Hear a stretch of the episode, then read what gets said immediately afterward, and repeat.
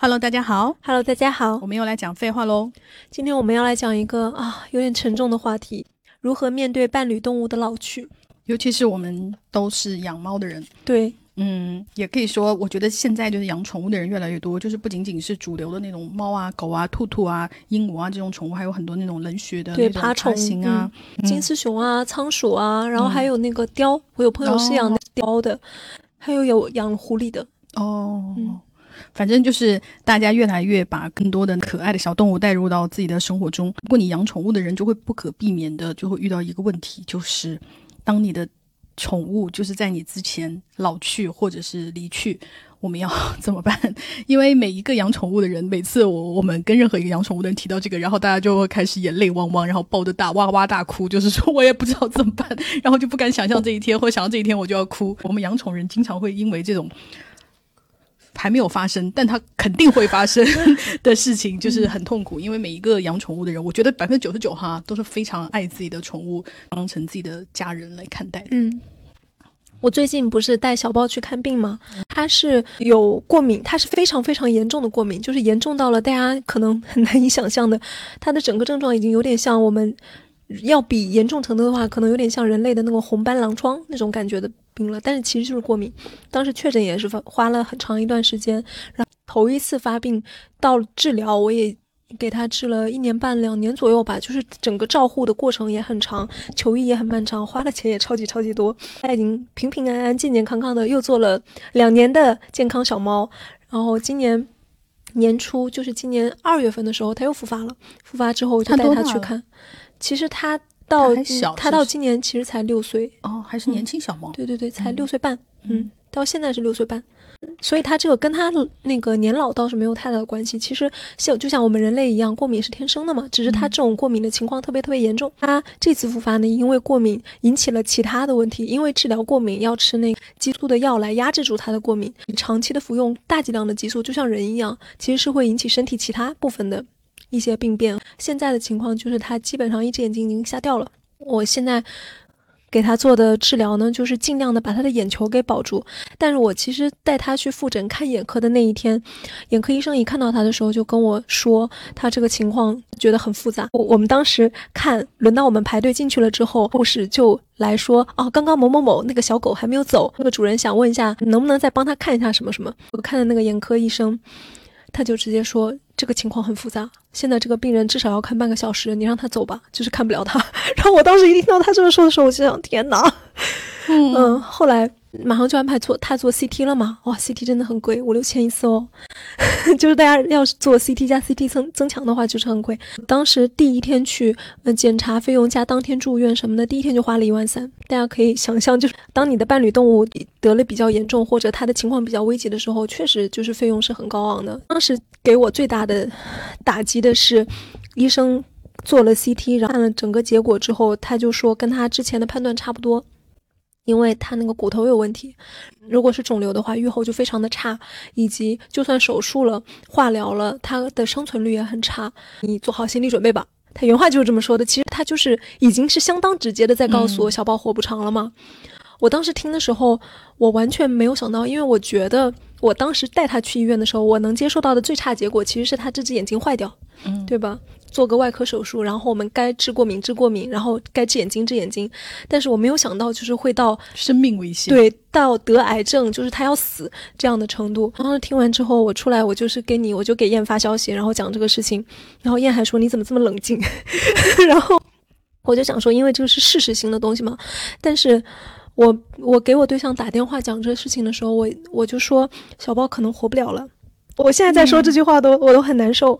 我一说小包可能活不了之后，我直接就在就是医院的大厅里面，我就就大哭，因为我其实是在日常生活中，我看电影可能会哭哈，我在日常生活中几乎是一个不哭的女的，在那里狂哭，就是完全没有办法控制，因为这件事情你太无力了，你没有办法面对它，而且啊，后面他近两个月吧，给他的治疗的过程也是很艰辛，处在一种就是 up and down，就是稍微好一点，心中又立刻燃起了希望。我感觉我就像那种罕见病患儿的家长一样，就是当你有一点治疗的方案呐，然后他有点好转呐，你立刻就要往最光明的方向想。我就想，好，我们小猫的眼睛没问题，可以保住，以后又是健康小猫。然后接下来他又恶化了，恶化了之后我就想，好好好，没关系，就是最差最差，我们把眼眼球摘除掉，只要能活就行，只要他能活，不管怎么样都要让他活下来。后来呢？他情况更差，然后我想，那好，那如果我们一定要考虑安乐死的话，我就要想办法，就是让他在什么时候安排他出院，能够让他回家，就过得最舒服。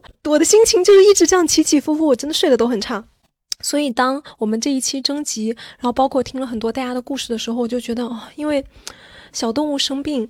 他们不会讲话，嗯，尤其是小猫，它是非常能忍痛的。小狗，因为我没有养过，我也不是很了解。我觉得小动物因为不会讲话，它表现的不是很明显。当它出现一些症状的时候，可能已经是它那个病已经发展到一定程度，就是非常外显，你才看到，会导致一些病的救助和就医不那么及时。我整个陪小豹复发这次就医的过程，其实我经常，我每天都会在想这个问题。那但凡我早去一天呢，它是不是就不会发展到这个程度？如果我。我还会想，因为那个我去看诊的那家医院，就是它很好，但是离我家特别特别远。然后我想，如果我能住在那家医院旁边就好了，那我下班回家了，我不会因为特别晚去那边不方便。当天晚上可能出现这个情况有苗头了，我马上就去看，它也不会发展到今天这样子。就是我老是反反复复在想这些事情，我就觉得这个过程也是特别的煎熬，无尽的后悔。对，完全能理解，因为。我之前带我们那个小黑去洗牙这个时候，我没有意识到他的牙齿的病那么严重，因为有一天晚上他吃完罐头开始疯狂的舔嘴巴，然后我就不知道发生了什么事，因为猫不太爱舔嘴巴，我一开始以为它是想喝水啊什么什么东西，然后我就一直在观察它，我大概观察了它一个小时，在一个小时之内，它大概舔嘴。舔到了就是上百次这样子，我就非常的害怕，我就不知道发生了什么事，然后我就立刻给那种二十四小时值班的那个医院打电话，我说我的猫为什么会这样？你知道，就宠物医生都还蛮好的，然后就加了我的微信，给拍视频啊，然后拍照片啊，然后有的甚至是把黑黑的那个嘴巴就是稍微扒开一点给医生看啊什么的。医生说你不要紧张，他说大概率是有牙齿松动的问题。明天就来吧，因为那时候已经晚上十点多了。嗯，然后我就说好，但是你知道，一整个晚上我就没有办法睡觉，因为你就是很害怕它是什么疾病，你知道吗？我问过很多宠物医生，就是猫其实就是发病非常难以发现，如果它外显的话，就像你刚刚说的，其实病已经就算是比较比较严重了。对，所以我一个整个晚上我都没有办法睡，我天一亮我就带它去，还好它就是因为有一颗牙已经松动到快掉了，然后它松动到快掉了，我又很担心，我就想说天呐，猫咪又没有牙，它要怎么吃东西？因为那个猫粮其实还是有一点点硬度的嘛，如果完全就靠吞的话，因为黑黑本来胃就不好，它是个很爱吐的小猫。我想说，天呐，它本来就已经胃不好了，它现在等于就几乎它吃就全靠它的胃消化，它的牙齿又不能帮助它什么什么，我就不停的在跟医生讨论这个问题，医生就是就安慰我，他觉得我过度焦虑了。嗯，他说救治很多流浪猫嘛，他们说其实其实猫完全没有牙齿也是可以生存的，猫其实很多就是吃都是靠吞。所以他就叫我不要紧张，就是先把牙治了，治了以后再观察。大家如果养猫的话，就知道猫两颗犬齿中间会有很多像小米粒一样细细细细的小牙齿。我们黑黑现在几乎就大概就剩两三颗了吧，就是牙都掉光了，就是而且它掉的无声无息，你根本不知道在哪，因为那个牙很小很小。我跟大家打个比方，大概就是跟芝麻那么大吧。对对对，对吧？就大概就是芝麻那么大，比芝麻可能稍微大一点点，但是大不了多少。你根本就是找不到。我就跟医生说：“我说为什么会这样呢？这也是没有保护好牙齿，还是没有刷牙吗？”然后医生就是非常镇定的说：“他老了。”听到那句话的时候，我真的我整个就是心就像被开了一枪。你知道，就是我听不得这种话，因为你知道老就是必定意味着就是功能衰退啊，然后老就会必定面临着你可能会失去啊。然后我就回家，就是还是抱着我们黑黑哭了一场。然后黑黑肯定很莫名其妙，为什么要抱他哭？但是对于妈妈就是心来说，完全就是。接受不了这样的事情。嗯嗯，我最近在小红书上看到，因为我们要做这个话题嘛，因为我虽然养过狗，但我没有养过很长的时间，我只是养过短短一段时间。我就对于养狗啊，就是不太熟悉。然后既然要跟大家讨论，我就搜了一下，我就发现，在那个宠物老了这个话题底下，有一个共同的，就是大家讨论的宠物的犬类认知障碍。它叫认知障碍，就是一开始都是那种主人不知道发生什么事的，就是突然他们家狗狗变得很奇怪，就比方说日夜颠倒。因为狗其实跟人一样的作息是蛮固定的，然后那个狗就会半夜不停的起来，房间里晃荡。然后一开始它就会觉得狗狗是不是今天心情不好啊？或者是比方说狗狗要不要生病啦？后来就发现这个这个还是初步的，然后忽忽然开始在家里乱拉，那我说是不是狗狗心情不好，或对我们有意见，或者怎么怎么怎么样的？但后来就发展到狗在自己家里会迷路，会找不到自己的食盆，哦主人就非常的害怕和痛心，然后赶快带到医院去，医生就跟他就是说有了就是叫老年狗类认知障碍症，因为它其实是叫犬类认知障碍，但这个基本上是因为年纪越来越大。嗯各方面的机能衰退，很多狗都患上了这个问题。因为就养狗的人其实并不太知道这个病，嗯但是后来我搜了一下，发现很多狗狗都有这个问题，其实就是认知障碍了。我们可以理解为就是老糊涂了。医生非常不负责任的说，这个病到后面会越来越严重，到最后就是会发展成各就是身体各方面机能衰退，比方说它都不能走路啊，什么什么之类的。就说你要不把它安乐死，那主人就气得发疯。这个人到我们家九年了，你就到医院来，你就跟我让他安乐死。然后有东西博主我就看他很好，又心酸又好笑。他就说他气得发疯，就跟那个医生大吵。他就说我再也不会来你这个破医院了。然后，然后又给狗狗转院。呃，医生就跟他说，确实人类的那个就是认知障碍症好像有药物可以控制一下，但是狗狗现在是没有这个药物的。嗯只能做到，比方说让它尽量舒服一点呐、或者就是说你尽量对它耐心点，比方说乱拉，你不要骂它呀。我确实就是在带小猫看病的过程中，深刻的感觉到我们动物医学确实，因为我们人类医学我感觉都已经没有很发达，然后动物医学就更加差一截，无论是从检查呀，还是病理的检验呐，还有病情的认定啊，哎呀，我就感觉还有加上小动物不会说话，你很难跟它沟通，有一些可能它痛啊或者怎么样，就是你需要去触诊啊什么，你才能发现，你要是没有那个检查的意识或者。没有具备专业方面的知识的话，就是也发现不了。就比方说，有可能他确实腹痛，但他腹痛可能不是持续的。对，然后比方说，他可能就是一天，比方说某个时段痛，但是他也不会跟你讲啊。如果你刚好没有在那个时段摸它，它就不痛，你就发现不了。或者是你送到医院去，医生说，哎，这个好像还可以，对，他也没有办法跟你讲，我晚上才会痛，或者是说 我一天要拉三次肚子，他没有办法这样跟你讲。很多就是宠物的病，确实是我感觉医生也是非常痛苦。对，这时候怎么办呢？就只能做很多影像学的检查呀什么的。嗯但是我觉得，一个是因为，嗯，动物我们没有人类的这种通用的医保吗？动物的一些大检查，它其实没有那么频繁。比如说做增强 CT，没有那么多小动物天天做，所以其实我的感觉哈，医院它的那个设备的费用，你要平摊在每个小动物身上，就是很贵。嗯，所以就会造成我们去看病的时候，就会感觉啊，我是不是被坑了？怎么这么贵啊？怎么每项都那么贵？然后我就想，一个是因为小动物不会说话，就不这样做这种机械的机器的这种检查，你看不出来。你也搞不清楚，然后另外一个就是平摊，就是这些是很贵的设备的费用，它使用频率没有那么高，然后加上没有保险，平摊在我们每个动物身上就是很贵。哎，又恶性循环，因为大家听到那么贵，有很多人就会说那就算了，对，因为毕竟我可以理解，就是很多。就是大家都的收入也是有限的，嗯，可能在你自己生活都不是那么能保障的情况下，你可能就会说，我可能要放弃宠物。我觉得这个也没有什么可责怪人家的，对，确实是就是有捉襟见肘这种这种情况在。然后再加上，就是我本人不太喜欢带小猫去医院，是因为我的小猫就我很害怕它应激，尤其是我们家弟弟是一个非常非常胆小的小猫，因为它本来就是因为它的身世的原因，它就是对陌生环境有非常非常非常大的不安全感。大家都知道，我搬家以后，小猫就是在我们家厕所后面躲了三天才出来的那一种。哦，黑黑就完全不一样，就是来第一天就大摇大摆，就是在家里巡逻。就你看猫的个性差很多，我每次带弟弟去陌生地方，弟弟就非常非常害怕，所以我就是每次我都想说。就是如果不到万不得已，我就不想带它出去，因为你知道猫应激一次，或者是猫就是心情不好一次，对它的身体是没有好处的。对，但反过来说，猫身体不好的时候，它的整个心情也会受到影响。就是我带小猫看病的感觉特别明显，就每当它身体的情况恶化的时候，它的精神状态也会很差。我有一次带它去复诊的时候，它以前它之前也是不喜欢出门的那种小猫，但是从来没有严重到那种程度，就是它拉在猫包里了。但是比较好的是我。因为闻到味道，及早的发现了，然后我就把它提起来，没有粘到人家司机的那个座位上。但是当我下来的时候，到那个大厅里面，我真的感觉非常的无助，因为猫也很臭，猫包也很臭，它身上已经沾上了，因为猫包空间很小嘛，没有办法清理。我那时候就感觉啊，就是猫怎么这么可怜？那时候就是很百感交集，我就感觉好像是小孩失禁了一样，你知道吗？心中又充满了怜爱，然后又很无助啊。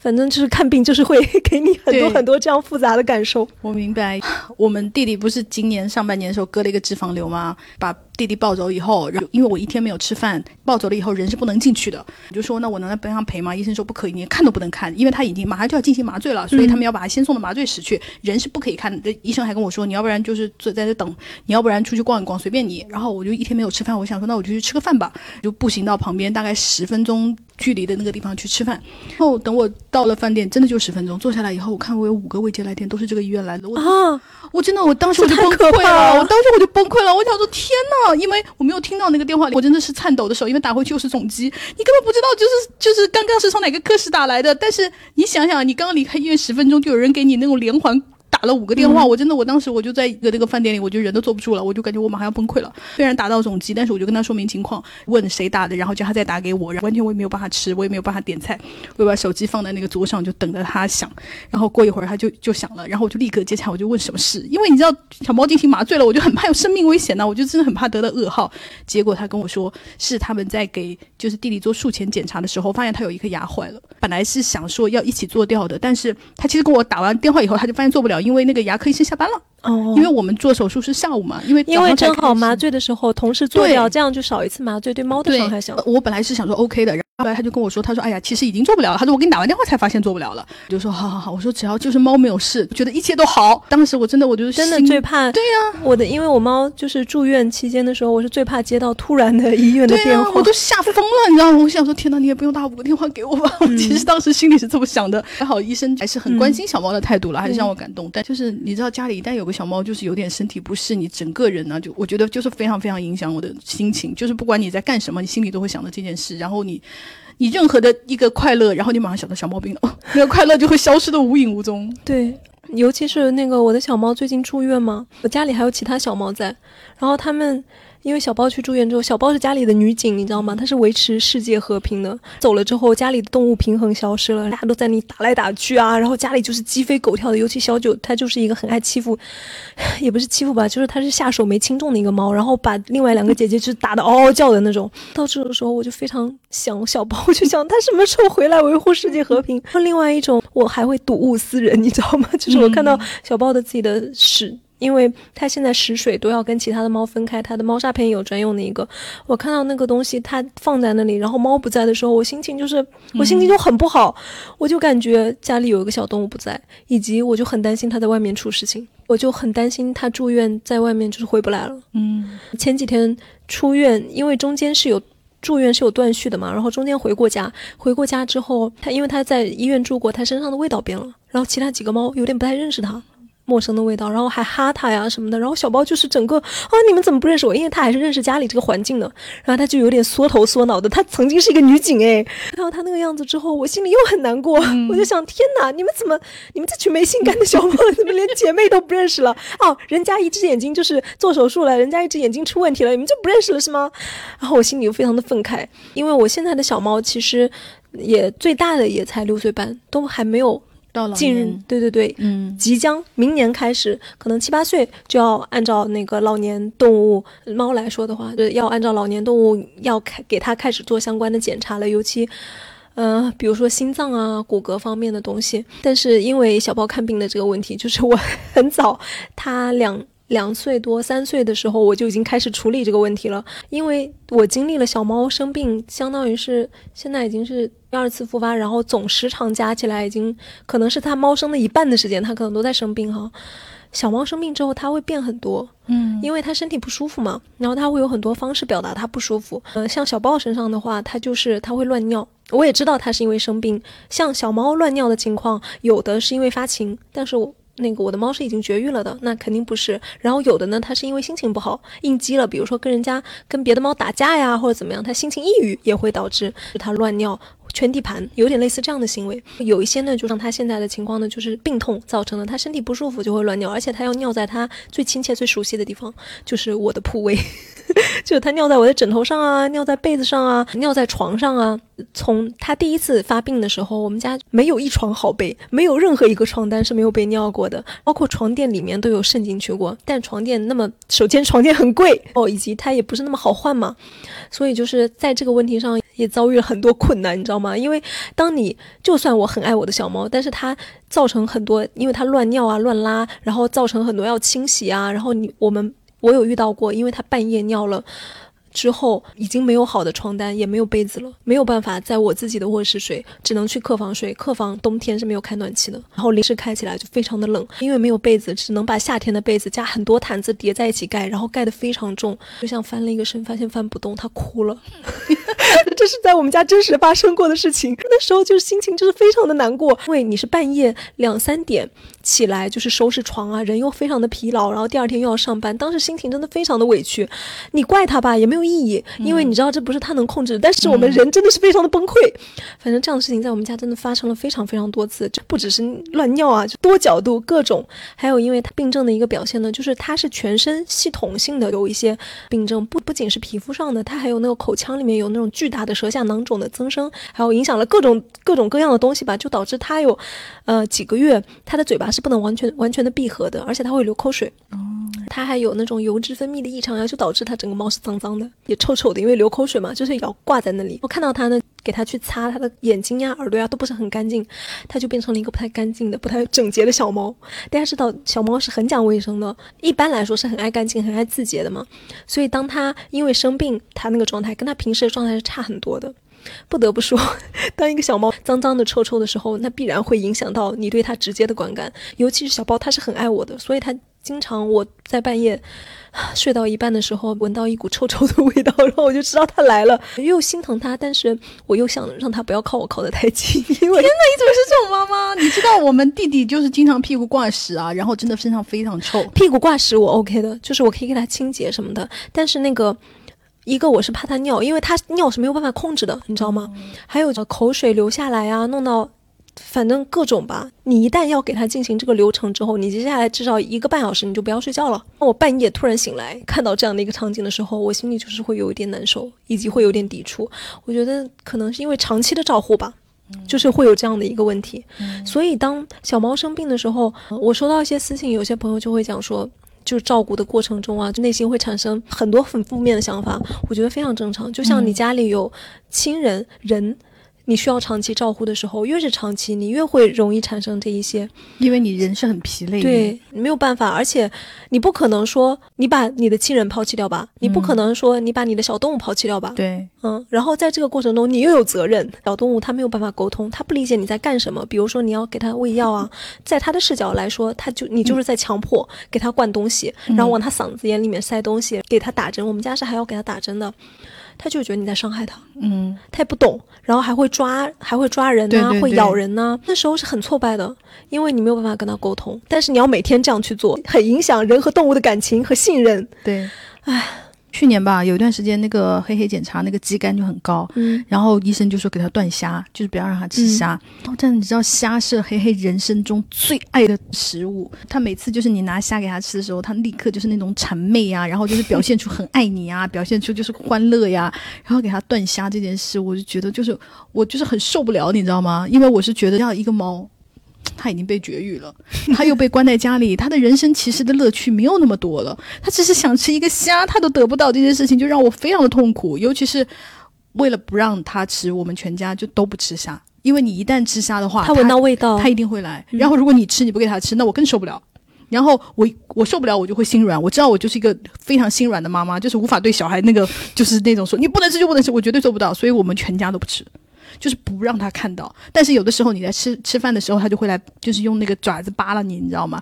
然后那个是他经典吃虾动作。每次看到这个时候，我就有一种天呐，他就想吃东西，他吃不到，我就特别痛苦。过了好几个月，等到他的那个肌酐数啊降下去以后啊，才给他吃。然后医生也就是说，一个月最多就吃一到两次这样子。嗯，但是你知道，他的人生最爱的就是虾，就是一个小孩人生中最爱去的迪士尼，他永远不能去那种痛苦，你知道吗？所以我就觉得啊，对。而且你没有办法跟他说清楚，这是为了他的健康，因为小包它是对常见蛋白质，就是常所谓的常见蛋白质，就是基本上常见的肉，你能想到的猫粮里面的肉啊，罐头里面的肉啊，它都是不能吃，只能给它吃超低敏粮和那个罕见肉。所以它的饮食是要跟普通就家里的其他猫是要分开的嘛？我们家给它隔离的就是隔离在那个玻璃门里面，但是玻璃门外呢就是大家的食堂。哦，开饭的时候就是两边分别开饭。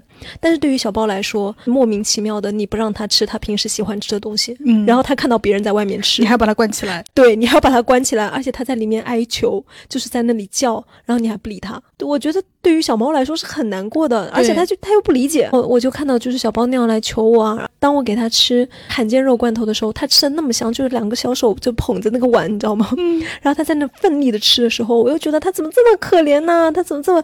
我又就是心中涌起无限的对它的怜爱，我就很想满足它的愿望，但是我又不可以，因为你给它吃就是在害它嘛。我懂啊。我们讲了这么多，我们自己跟我们的。伴侣动物的一些经历，其实我们为了这个话题也采访了我们的兽医朋友，我们也问了他一些就是关于伴侣动物老去如何面对啊，以及要注意什么的一些话题。我们非常感谢珊珊，珊珊微博叫做珊珊医动物，医就是医医生的医，嗯，然后他现在是在美国的兽医院执业。比方说你有什么问题想咨询他或者什么的话，他在知乎和呢微博都可以收到大家的私信，因为珊珊她它主要是。针对猫和狗，到底几岁开始猫猫狗狗算衰老呢？几岁以后的体检要加项目，然后具体重点是要查什么？这是他的回答。首先，第一个问题，到底几岁开始算衰老？几岁以后的体检要加项，具体需要重点查什么？这个问题其实大型犬和小型犬还是有差别的。一般来说，我们整体上。知道大型犬的寿命相对来说会短一些，可能从十到十三四岁不等。如果是小型犬，像吉娃娃呀、京巴这一类，它们可能能活到十七八岁也是有的。一般情况下，我们会觉得大概七岁的样子就已经是我们需要更多的重点关注。在每年都要做身体检查的基础上，我们可能希望开始做全面的血检。如果是有其他的异常，或者血检上如果是有异常的话，我们可能会想再加上腹腔的 B 超，嗯，胸腔的 X 光这些检查。每一个动物都会有它自己。的一些自身上发现的问题，比方说有一些宠物可能会肠胃比较脆弱，有一些宠物可能会有时不时的咳嗽，有些宠物可能会，嗯，年纪比较小就可能腿脚有一些问题。每一个宠物的健康管理方案都是应该由宠物主人和医生，最好是家庭医生合作建立的。但是我感觉在国内，什么家庭医生这个就还算是比较少吧。嗯，但我觉得可能你们家附近有宠物医院，是有一些病你可能不需要到太大或者是疑难杂症的那种，有点类似于那种分级医疗，你知道吗？对对对，因为我我自己给小猫看病就是这样子，一些。很明显是普通的问题，比如说就是这几天眼睛有一点睁不开啊，可能就是要开个眼药水啊，或者感觉他有点挠头啊，然后脚有一点点凸啊的那种，我我能判断它是个小问题，就会到家附近的有点类似于社区动物医院就去看一下，可能其实用个一星期左右的药也就解决了。就很简单，其实这个都不用说，就是大家在就医的过程中，如果你像我一样碰到了小动物的疑难杂症，社区医院的动物医院的医生他就会很直接的告诉你，这个病我是看不了的，嗯，就是我治疗不了，他的病史太复杂，或者这个情况很罕见，我建议你去某某动物医院找这个领域的最权威的专家，因为我当时就走了这个流程，然后你去找他，我的整个的就医过程就像我们的分级医疗一样，就是被社区医院推到了三甲医院。进行了一个疑难杂症的专项诊治。我觉得还有一个就是体检要做一些什么，我觉得可以重点关注一下，因为我有个朋友，他的猫比较老了，就是医生跟他们讲过，就是如果你的猫年纪大了一点哈，一些是比较要需要关注的，一个是心脏，嗯，因为猫的心脏很容易出问题；第二个是肾脏。当你比方说给猫猫做体检，除了那些血常规啊，因为血常规也可以看得出来猫是不是有炎症啊，这些乱七八糟的。当然人也做血常规嘛，你大概就知道血常规是验什么红细胞、白细胞、血小板啊那些东西。嗯。然后除了这个以外呢，你可能要加一个 B 超或者是那个 X 光，一个看看它的心脏有没有肿大呀，然后看一下它的那个肾脏有没有问题啊，然后再接下来这个之后，然后如果医生没有就是特别就是比方说发现它有什么。情况不对，因为如果医生发现它有异常，他可能会给你加。如果是狗狗的话，医生可能会加一个呃关节，嗯，因为狗狗的那个关节到了年纪大了，经常会出现问题。对，跑跳什么的都会影响。各种狗，尤其是那种你知道，狗狗又很爱上沙发，嗯，然后尤其是狗上沙发那个动作，听说是对狗特别不好，对，冲击特别大，对膝盖。然后反正医医生就是会给你们加一个就是关节类的。如果你比方说你的狗已经有一些，比方说爱跛脚。嗯，或者就是说有明显的就是比方说不爱动，那种行为的话，那你就是需要特别注意。我那天看一个人讲他的狗呃有一个很明显的行为，他的狗变得攻击性很强，性格他觉得有变化，然后后来他就是问医生，医生说是因为他的痛听力退化。哦，听力退化以后，他就很紧张。他说他攻击性主要发生在什么时候？就是狗狗睡醒的那一刻，是因为比方说人跟狗很熟嘛，我睡得很可爱，你会忍不住伸手摸它呀，或者亲它呀，或者就是用脚踢踢它呀什么的。然后医生就说绝对不要做，因为动物本来就是有一些野性的嘛。然后它们睡觉的时候其实是蛮浅眠的，当它有安全感很低的时候，你去身体碰触的时候，它就很容易就是会攻击你，比方会咬你。尤其对年老的狗，你先用名字唤醒它。哦，然后再去跟他有触摸，对这个 tip 很好。对，所以就是家里有老年犬的那个朋友，就是可以稍微注意一下这个。我们在征集的时候，其实也有问微博上的大家有没有什么建议，然后有一个是。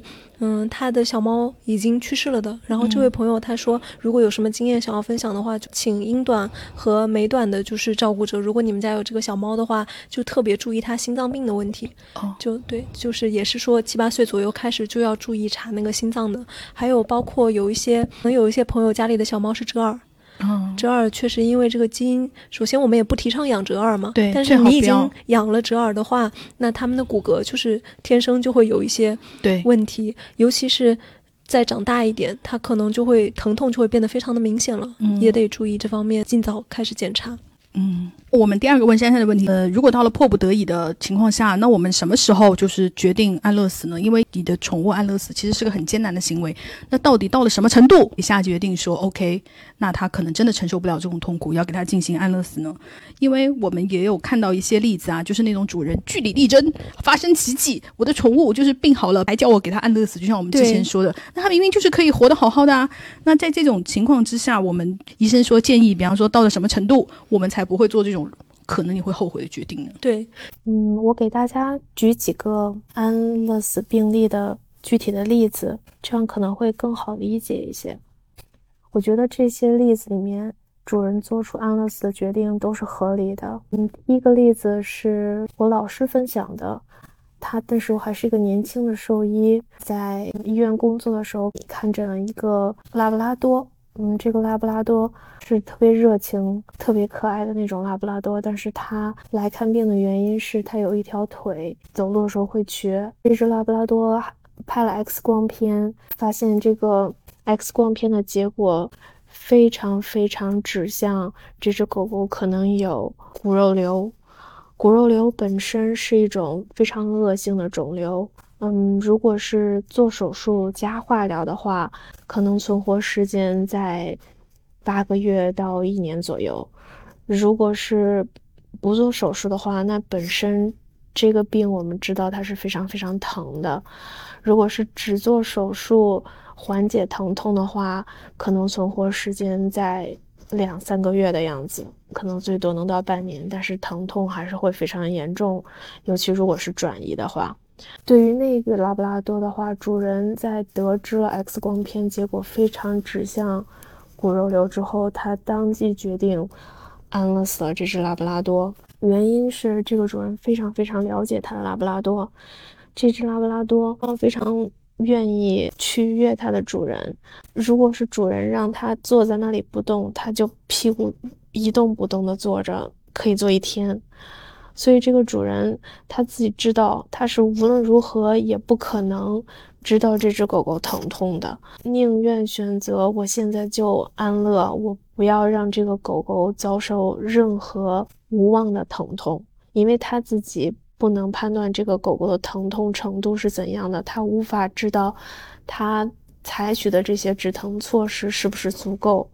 所以我觉得在这种情况下，他安乐这只狗狗是非常非常合理的。我昨天看了一只九个月大的杜宾，这只杜宾呢，虽然已经九个月大了，但是个头不是特别大，而且非常非常的瘦。这个主人带它来看病呢，是因为它有三天比较严重的呕吐，然后我们做了血检，血检基本上正常。但是 X 光的显示就是非常怀疑它可能有肠道异物。嗯，我自己呢做了一个局部的一个腹腔的 B 超给他，不是专业的 B 超，但是在急诊室可以做的 B 超。根据 B 超结果，非常怀疑它可能有肠套叠的情况。那么我们就建议主人说，这个狗狗它是需要手术的。我们可以让这个狗狗住院，更多的专业的 B 超来检查，来确认这个情况，然后再讨论手术的可能性。但是这个主人，我们也当然也给这个主人告诉主人这些选择，分别都是要大概会花多少钱。美国这边如果是要做一个大的一个腹腔的一个探查的手术，包括。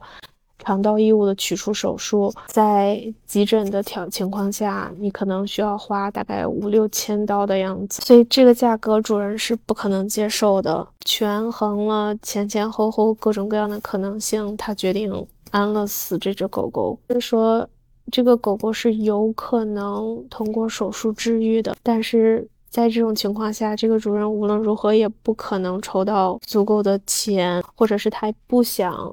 在做更多的努力来筹这个钱来救这个动物了。那在这种情况下，他的情况是他非常痛苦的，所以我觉得在这种情况下安乐这只狗狗也是合理的。还有一个例子，我想跟大家分享，就是跟我认识的另外一个兽医，他的专长是做姑息治疗，他算是一个姑息治疗方面的专家。他跟我分享过他看的一个比较算是 miracle，比较嗯。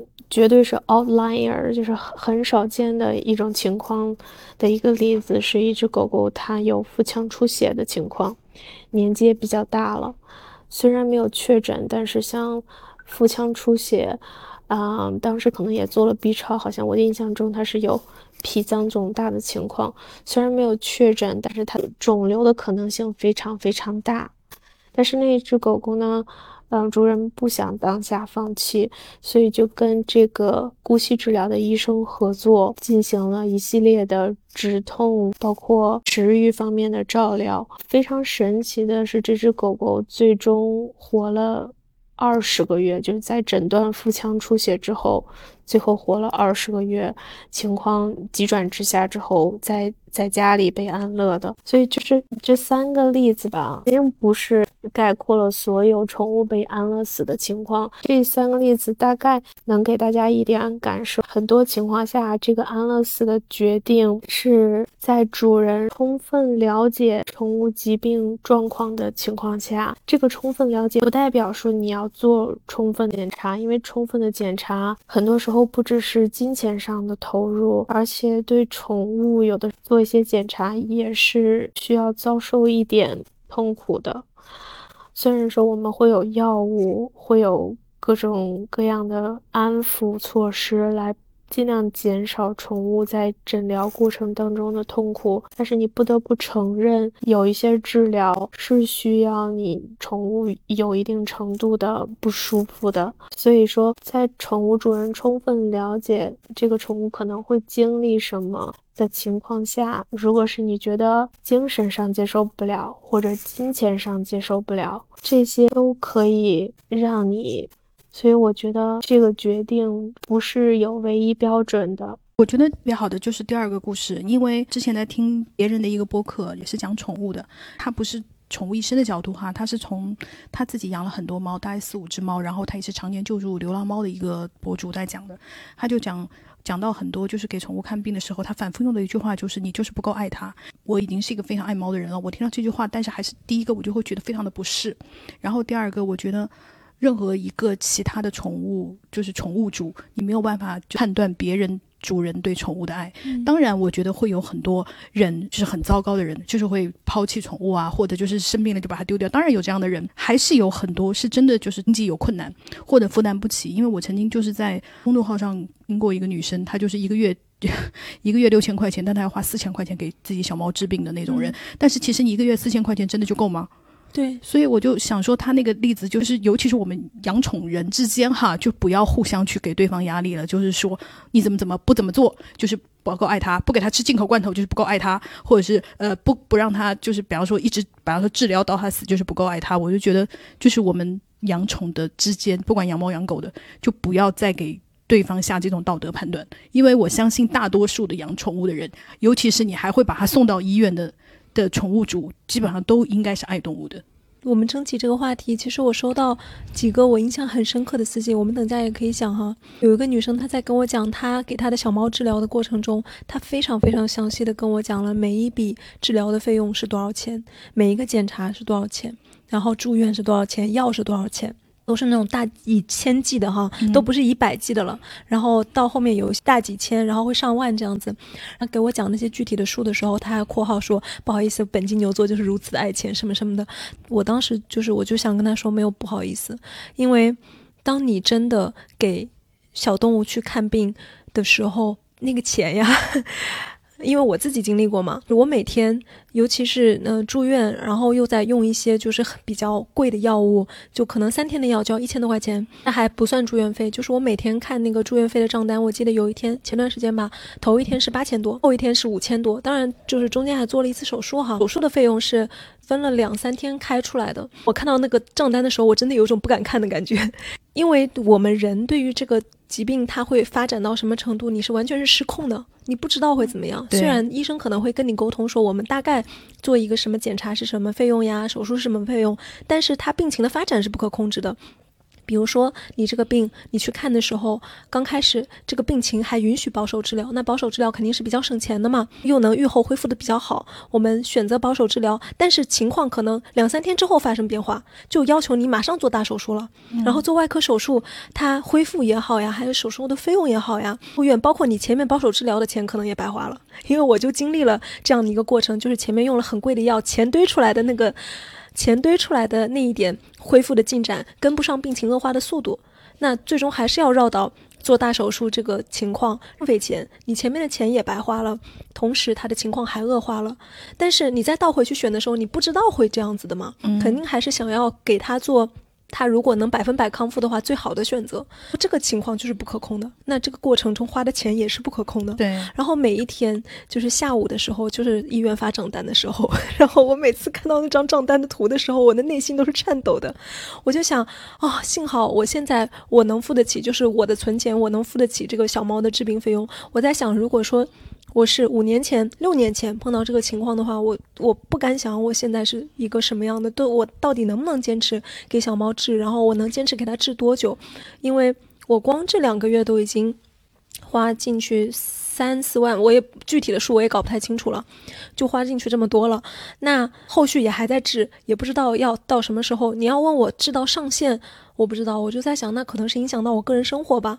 真的，如果影响到我个人生活的话，我不知道我会怎么选择。我的评论区里面其实有一个女生，她就说他们家的小狗是呃生了一个什么病，去医院看，就是说那个病并不是不能治，但治的话可能就是要。就是蛮多的费用的，然后他爸爸不能接受，然后他自己经经济还没有独立嘛，他说我又没有什么钱，很想救我的小狗，但是我没有办法，所以就只能把狗接回来，现在就在家里面做那种很保守的治疗。其实他也心里非常的清楚，这种治疗对于小狗的帮助可能没有那么大，说我心里非常的纠结，但是我就确实是没有办法。我看到他这样的留言的时候，我就觉得那确实也是无奈的，嗯，那你就是没有钱呀，你这个钱你从哪里来呢？我还收到那个信，就是像你刚刚说的，可能一个月工资搭进去。给小猫治病还不够，那你的存款确实见底了。你下个月房租都没有地方拿的时候，你怎么办？是，所以我就是说，每个家庭有每个家庭的命运，尤其是你自己回想起这件事情，你心里没有愧疚，我觉得你就是做到很好了。对。哎，但是说到没有愧疚这个东西，我又觉得这是一个很文明、很微妙的标准。因为当看到小猫受苦的时候，你会，我不知道别人哈，反正我自己是会无尽的拷问我自己，就是我还能不能做的更多一点？我很希望把一切恶化的，虽然我知道现实生活中就是不可能，我知道现在的情况可能已经是对我的小猫来说是一个比较理想的医疗条件和一个医治的状态了，但是我就会想，我为什么不能在 day one 就发现，在它有苗头的时候就摁住？这样的话就不会发展到那样。我是不是可以要怎么样？样调整怎么怎么样？以我现在的知识再倒回去，就所谓的问心无愧，我觉得这是很难做到的，因为人就是会想说，就是有更好更好的办法。不，我不是说全程了，我就是说在花钱这方面你问心无愧了，就这一块。就是好，因为你知道，就是不要说人了，就是我爸当初生病的时候，我到现在都会不停的回想，我当初是不是哪一步没有做好。嗯，但是我看了心理医生，然后心理医生就是叫我不要这样想，因为他说这个对你，如果人会不停的想这样想的话，你就会永远恨自己，永远责怪自己，因为人不可能做到完美。所以我就说，在花钱这一块，你能就是想说，OK，我已经尽了我所有的努力了，对，就 OK 了，就不要再责怪自己了。唉，是的，我们也希望小动物尽可能得到好的救治哈。嗯但是如果你实在做不到的话，没有办法。嗯，因为我觉得，如果对就是养宠的人过度的苛责，其实不会对不会让他会对宠物更好的，只会让他觉得哦，你们爱猫真的很极端，你们爱狗真的很极端，你们动保真的很极端。我觉得不要再扩大这种矛盾了，就是我的感受是这样子。嗯，我们第三个就是要问珊珊的，就是说，因为因为我们家黑黑开始那个掉牙齿了以后啊，我就很害怕，我就想说是不是要给他就是吃点什么保健品啊？因为我已经给他买了一些那个中老年奶奶粉这种东西，让我妈看到以后，我妈说天呐，就我妈非常的震惊，说你还没有意识到他已经是个老人了吗？然后因为我妈一直把他就是当孙子这么看待的，你知道吗？我妈不能接受他是个就是一个耄耋老人这种事情，我说你要慢慢接受他是个老东西这样子。有给他买了很多，还买了一些就是那个吃的那个什么鱼油啊这些东西。嗯，其实就是真的很想问一下专业的宠物医生，这个东西到底它是智商税，还是真的就是说宠物老了就是需要吃一些就是比方说老老年人的保健品这样？嗯，好，这个问题有意思，老年奶粉这些是不是智商税？我觉得如果是你需要花超过这自己经济实力的钱，就为了它的这个好处来给猫狗补充这些的话，我觉得是没有必要的。但是你说非说它是智商税嘛，我觉得也不能这么说，因为很多人他就是用了觉得有效，但是他有没有科学依据证明它有效呢？我觉得很多很多产品并没有这样科学性实验为它背书。保健品这个角度来说的话，可能每一个兽医都会有自己的呃用过的一些个别产品，可能确实会对他自他治过的一些宠物有有一些比较明显的效果。但是我觉得这就不是太方便公开的分享，因为有做广告的嫌疑。而且说实话，就因为我们作为单个兽医来说的话，接触的病例量都不足以达到可以说它百分之百有效，或者是说它对所有宠物都有效的一个程度啦，差异还是蛮大的。结论就是，如果是你不差钱的话，你用问题应该不大。但是你没有必要说为了追求那个效果来花很多额外的钱，嗯，尤其是超过自己经济实力的钱来买这些东西。但是对于老年动物来说的话，它们很多是都有关节炎的，这种慢性的关节炎可能不会有特别对它生活上的这个变化，可能并没有一个明直观的表现，但是它是慢性的，所以说它会有一些疼痛存在。现在不管是猫还是狗，对于这种慢性疼痛的管理，都有了一些药物和补品，嗯，被证明是比较有效的。像狗狗里面治疗关节疼痛的这个 Adequan，嗯，注射药品，还有像猫猫里面最新比较出的一个药物叫 s o l a n c i a 这些药物都是已经有比较好的研究证明它效果还是有一些的。这些药物我觉得是非常值得使用的，虽然说可能因为它每个月都要注射，所以可能价格上会稍微贵一些，但是至少我们有比较好的研究证明它是有效的。与其你花一些钱在一些可能有效、可能没效的这个东西上，我觉得像这种已经证明有效的东西，我觉得还是还值得给自己宠物投资的。所以其实我觉得跟人吃保健品的建议其实是差不多的。你要是钱多吧，就是 吃点没害的，但是最好呢还是吃证明有效的药，对以及听医生的建议。对。我们第四个要请教珊珊的问题就是，在家怎么照顾老年的宠物？比方说饮食有什么要注意的啊，或者是避免一些什么动作之类的啊？讲一下我我之前听那个一个宠物医生，就是他自己做的那个视频，它里面讲了有一个我印象还蛮深的。他说，因为这个宠物医生之前也是在国外，然后他回国，他就说他在国外的时候，就是他接诊的那个病例中有百分之七十的原因就是因为宠物生病了，比方说年纪大了，或者就是患病了。他说，但是大家在中国看那个宠物的时候，是有百分之七十是因为养宠人没有常识造成的宠物生病，或者是宠物发生意外。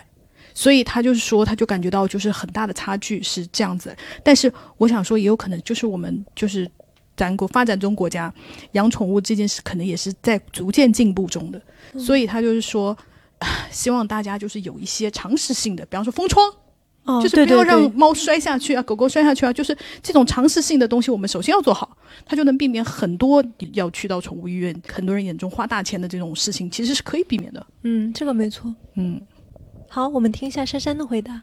关于如何照料老年宠物，我我觉得这个可能是一个非常复杂，会要讲很多内容的话题。但是我觉得有几个小小的建议可能会比较有效的建议吧，尤其对于猫猫咪来说，我非常建议大家如果是有猫猫的话，可以考虑自己家购入一个体重秤，就是可以称猫咪的体重秤，或者是你有心愿意抱着猫称它的体重也是可以的。因为对于猫猫这种非常非常善于掩饰自己疾病的物种，嗯，它的体重变化其实是非常一个明一个非常明显的信号，有很多猫猫。在生比较大的疾病之前，它会有体重的降低，它可能在饮食上吃喝拉撒什么没有明显的变化，但是它会掉秤。所以，如果是你可以在嗯大概猫猫八九岁之后，每个月都称一下它的体重，来关注这个体重变化的话，可能会帮助你比较快的发现问题。那猫猫就是一坨毛嘛，所以很多时候它变瘦了，你很难发现的。另外还有一个非常非常重要的建议，就是如果是你在美国的话，你养宠物肯定肯定要买保险。我不知道国内的情况是怎么样的，但我觉得你在宠物得重大疾病之前能有保险的话，会帮助你在出现大问题的时候比较有信心的进一步做治疗和检查。在美国这边是，如果是狗狗子还健康的情况下，你买保险的话，价位也会相对比较便宜。买完保险之后出现的问题，保险一般都是可以报销的。其实他说的体重这个特别明显，因为在我给我的小猫看病的时候，当然也可能跟它的病有关系哈，因为它是那种等于说是食物过敏嘛，它的肠胃也会过敏，所以它吃下去的时候，一个是它吃不了，然后吃了会使全身产全身产生过敏症状，然后另外一个是它肠胃对食物过敏也会导致它拉稀，所以它的体重下降是非常的明显。它复发之前是九斤多，一个月下来它少了三斤。哇，那它。就变成六斤多了，轻了接近三斤。就是因为猫的体重是非常非常的小的嘛，嗯你要是按照它的体重基数来看的话，等它等于直接少掉三分之一了。嗯嗯，在人身上是没有办法想象的一个巨大的变化，肉眼也是直接能够看到的。其实大家抱着小猫称一下，你就能很明显的看到，呃，这个区别。呃，如果你定期去给小猫做检查的话，你就会发现每次医生都会给小猫称一下体重，对对这是一个非常非常直观的指标。嗯，还有一个就是我上次也是听宠物医生说的，就是说要关注就你的宠物的食欲。如果食欲不振，这是一个非常非常典型的一个病状。尤其是他说，人想说啊，我的小猫才三天没吃饭，就是可能就是胃口不好啊，什么什么的。医生说，宠物的那个时间跟我们人类的时间其实是不一样的嘛。你觉得？宠物的三天，它并不是人类的三天。他说，你基本上宠物的三天，你就按人类的十天算，人十天不吃东西，你是不是就觉得这个事情已经非常的大了？嗯他说，其实你倒回到宠物身上就是这样的，它三天不吃东西已经非常危险。对，所以就是大家不要觉得好像他是人三天不吃东西没问题啊，但是你不要这么算，因为你想宠物的寿命跟人的寿命也不一样，宠物的体重跟人的体重也不一样。你能就是比方说以你我们普遍算一百二十斤的体重好了，你一百二十斤体重，你三天不吃东西，或者是你瘦个三五斤，根本不是事。可是对宠物来说就是非常非常大的事，就是你要更细致的关注它。是养宠物的时候，医生就给我一个建议，就是你至少每一个礼拜。都要把小小猫从头到尾摸一遍，这样它身上，比方说长东西啊，你会第一时间发现。所以就是，既然大家都很爱吸猫啊、撸猫啊，所以就是你至少每个礼拜要把它从头到尾，就无论猫猫多么不愿意让你摸，你也要从头到尾把它仔仔细细的摸一遍。然后很好笑的就是，我妈经常摸的说长东西了，然后一看是奶头这样子。因为我们要再次重申，就是猫猫狗狗不会讲话，对，它的所有的不适应可能都需要你。更加的就是敏锐的去发现，大家日常可以多关注小猫的呃眼口鼻、五官啊，还有身上的这一些，因为它有病痛的时候，比如说它有眼睛睁不开呀，或者就是流口水呀，或者那个耳鼻的那个分泌物变多，这个是非常非常直观就能看到的。因为小猫它虽然隐藏病痛，但是这些东西都是就是肉眼可见的一个东西。还有包括它行为上的一些变化，比如说嗯脱毛啊，老爱挠头啊，还有打喷嚏啊。你要比如说你要是听到它打喷嚏了，它连打十几个。哦，那这个就有点不太正常了。嗯，要对他的行为多做一些留意。你留意到异常的行为的时候，你可以当下就做个记录，比如说你在手机上你就记一下。这样的话，当你去就医的时候，你会有个非常清晰的时间线的一个排列。你就跟医生讲说，他几月几号是这样子，几月几号是这样子。然后我的一个经验是，你经常给小猫拍照，因为我非常喜欢给小猫拍照，尤其是小包看病，给他专门建了一个。相册就是小包的一个病程，每天看照片，他那个身上的情况啊，脸上的情况啊，看照片都能看到这一次复发。他最早其实追溯，因为他不会讲话嘛，但是在几月份的时候，其实他已经有非常轻微的这种症状。你现在返回去看，你就能追溯到说他这个情况其实可能距离到比较严重，已经发展一段时间了，只是人发现不了。你可能会以为他是简单的小猫打架引起的。什么什么，这种你怎么去追溯？当你没有照片、没有视频的时候，你是你看不到的嘛？但是如果你照片多，就很容易发现。还有就是大家也可以，包括如果你家里只有一个动物的话，这个就会更简单。你看它一天吃了多少水啊？比如说你有食物秤的话，称一下，那就非常的清楚了。它吃了多少克？因为，嗯，我的小猫住院的时候，医院是这样做的。你食物一天吃了几餐？每次他吃了多少克，他都会称。然后包括他拉屎了、拉尿了，因为护士也比较有经验了嘛，多大一团他都能判断出来，他尿了多少毫升，他都是非常清楚的。如果你是单只小动物的家庭，包括比如说是小猫啊，或者小狗是带出去遛狗，你给它铲屎或者捡屎的时候，你就能看到这个情况了。所以异常的时候就是很容易发现。我觉得反而是就是多个动物的家庭，你会比较难判断一点，尤其是比如说你不是定时配餐的，然后大家是吃自助的，你可能一天回家之后，某一个小猫它没吃，但是你发现不了。对你像我们家就是吃自助的，嗯，我们家是，但是我每天会算，比方说，呃，舀猫粮是舀一勺，然后我就是基本上我们家是一天半就要吃光，如果一天半没有吃光这一一一碗猫粮的话，我就是会留意一下今天就是为什么，是今天比方说零食喂多啦，嗯，还是今天就是哪个猫猫就是就是胃口不好啊？因为胃口不好的话，你用那个罐头一试就试出来谁胃口不好嘛。一个我上次看一个那个也是一个博主讲说，他们家他发现他们家小猫异常，就是非常爱大叫。莫名其妙的大叫，然后他也是很担心去生病啊什么的，然后带到医院一看，结果是因为小猫聋了。啊，小猫聋了以后，它听不见声音，它听不见声音，所以它就以为它叫你没有反应，它就叫声越来越大，越来越大，这么可怜，就跟人一样，人不是耳朵听不见的声音也会越来越大吗？而且这样就是会，它会很没有安全感。对，所以就是有很多小猫到就是年老了，它就是会，就比方说听力衰退啊，视力衰退啊，然后比方说眼睛浑浊呀，这一些就是非常非常容易发生。刚刚我们不是讨论就是在家如何护理嘛？然后我还看到有一个宠物医生就是说，猫猫就到了年纪大了以后，就是会性格大变，就是本来很喜欢跟你玩耍的。小猫啊，就是会变得，比方说对人有距离啊，什么什么的。医生说，他说这就是一个行为的退行，就是因为他年纪大了，他就是会越来越退化呀，什么的。你对你的小动物一定要有耐心，他曾经给你带来那么多欢乐，就是当他老了以后，你就要像照顾家里的老人一样的照顾他，不要就是觉得，哎呀，这个猫一点都不可爱了，猫也不活泼了，逗它它也不玩了，没意思了，就 不要把它当成一个玩物，给你带来的欢乐那么多，就是希望你能念在它的好，对它稍微好一点，就是这样。对。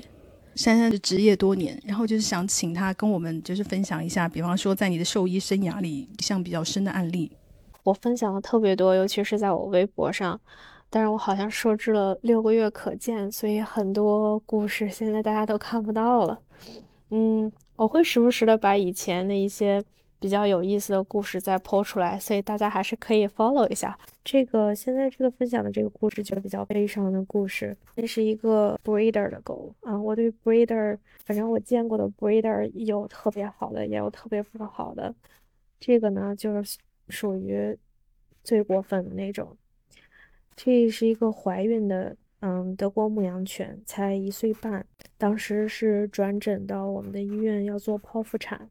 在美国这边呢，有一个关于转诊不成文的规矩，就是一般前一个医院的个医生，他要跟主人约定好转诊到哪一家医医院，转诊前呢，这个前一个医院的医生要给要跟这个后面接诊的医院的医生直接沟通，把这个病情简单扼要的讲清楚，征得后面这个医院的同意再转诊，因为我们也要保证后面这个接收的这个医院有这个医疗条件以及有这个人工来接诊这个转诊的病号，好给这个宠物主人一个。比较合理的预期，比方说转过去之后要等多长时间才能被看到啊？因为急诊都是需要排队的嘛。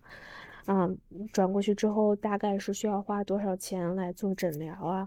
这个我们都是希望能跟主人一个比较合理、比较准确的预期。这个主人他半夜转诊之前呢，他并没有告诉前一个医医院他要来我们，但是因为这个人太奇葩了，这个前一个医院的医生。估计他会来我们这儿，所以就提前给我打电话。这个前一个医院医生，我我怀疑他可能把周围的转诊医院都打了一个过，给大家打预防针。他告诉我们说可能会接到这么一个客户，让我们有所准备。然后原话呢，他是说他觉得这个主人可能是喝大了，要不然就是嗑药了，但是不太正常。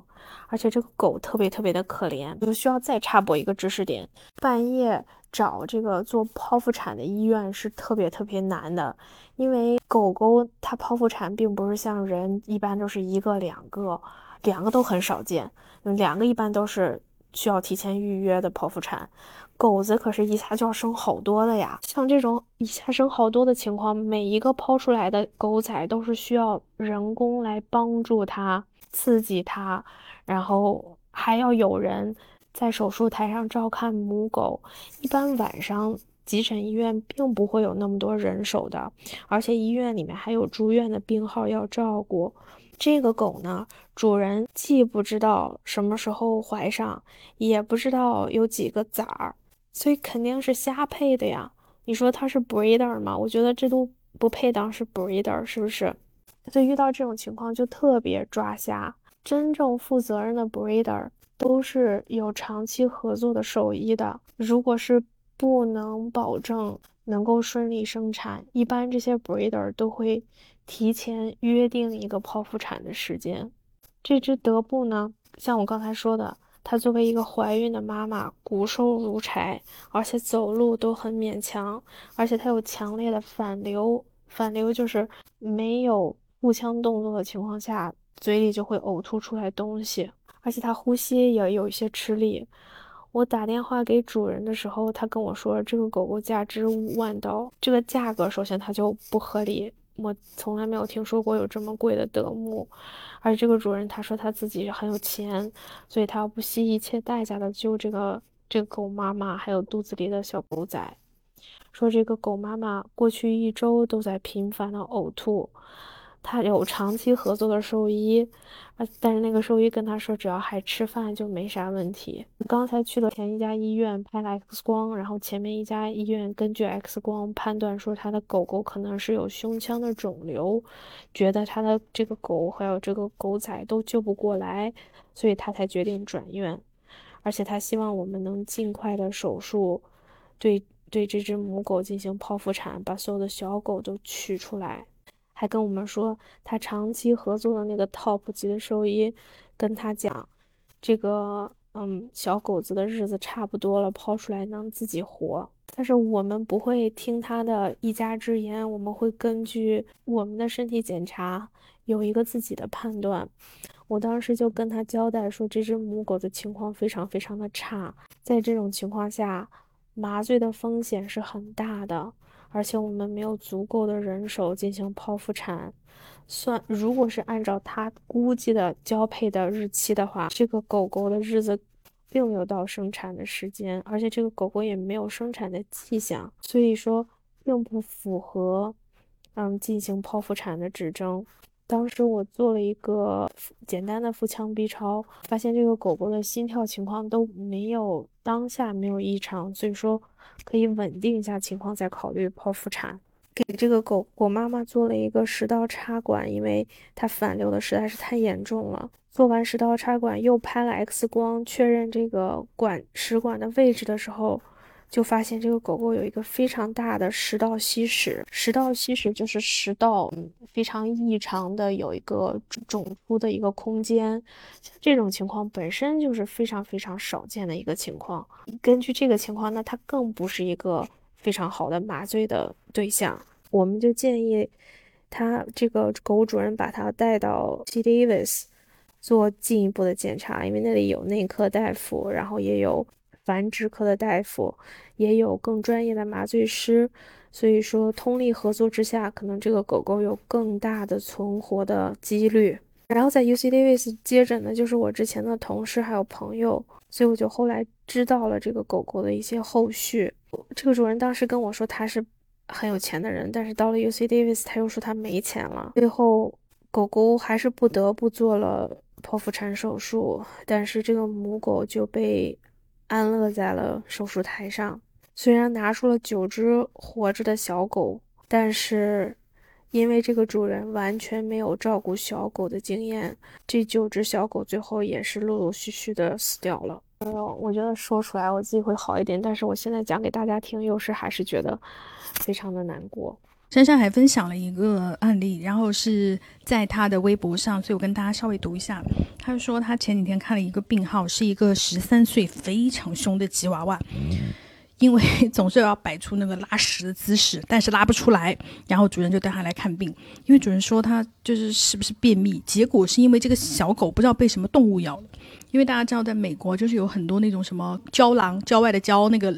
狼，些野生动物或者是浣熊啊什么的，然后是这个小狗的胸部两边啊，加起来有五个洞，但是呢，因为有毛，所以你不仔细看看不出来，但摸的时候就能摸到毛里面有那个血痂，毛剃掉以后才看到洞，所以很有可能是那个。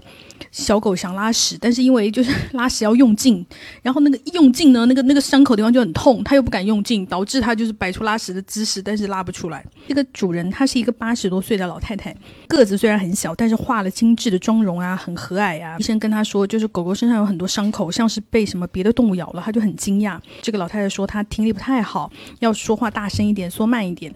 这个。老太太就是跟医生分享了那个狗的来历。一年前从她女儿那里把这个狗狗收养过来，因为她女儿要去养老院了。不能继续养狗了。他女儿呢，把这只狗当成自己的小孩，叮嘱母亲要好好的照顾。老太太的女儿呢，前天刚刚去世，老太太这几天在张罗后事。今天安排的早一点，就发现了狗狗的不对，所以呢，老太太觉得一定要把狗狗治好，因为狗狗是她女儿的牵挂。她女儿呢，这辈子过得就是非常辛苦，六岁就被诊断有糖尿病，七八岁就开始自己给自己打胰岛素了。然后女儿因为有过一段很短暂的婚姻，后来因为考上了护士学校，老公不支持。不支持他，所以他就离婚了。然后又因为糖尿病，所以后来的相亲一直也不顺利，最后也没有再结婚，也没有小孩。所以这只小狗就像是就是他女儿的小孩。老太太虽然因为就是失去了女儿很伤心，但是呢又庆幸她的女儿不用再遭受病痛的折磨。她还说，就是去年十一月份，她老公也去世了。两周以后呢，儿子也去世了。两天前，女儿也去世了。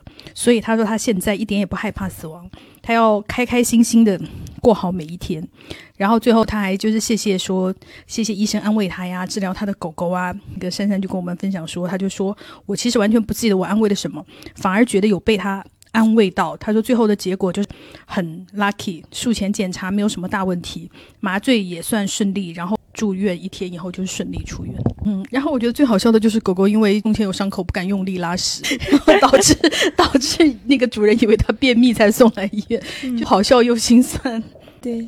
觉得就是这次的评论也是非常的让人就感觉又温暖又想流泪，因为我看到每一个的评论啊，就是会关注这一条的，然后几乎都是养宠物的人，然后在养宠物的人基本上就是跟我们说啊，一看到这个题目我已经要开始哭了，大家都跟我们一样，并且已经有的人就是在好好的思考，因为有一个朋友这个人的打算跟我一样，因为我当时就是对我的小猫身后是有一个非常大的决定，就是关于它的骨灰，跟大家说过吧，就是我要把小猫的骨灰跟本人的骨灰就是混在一起。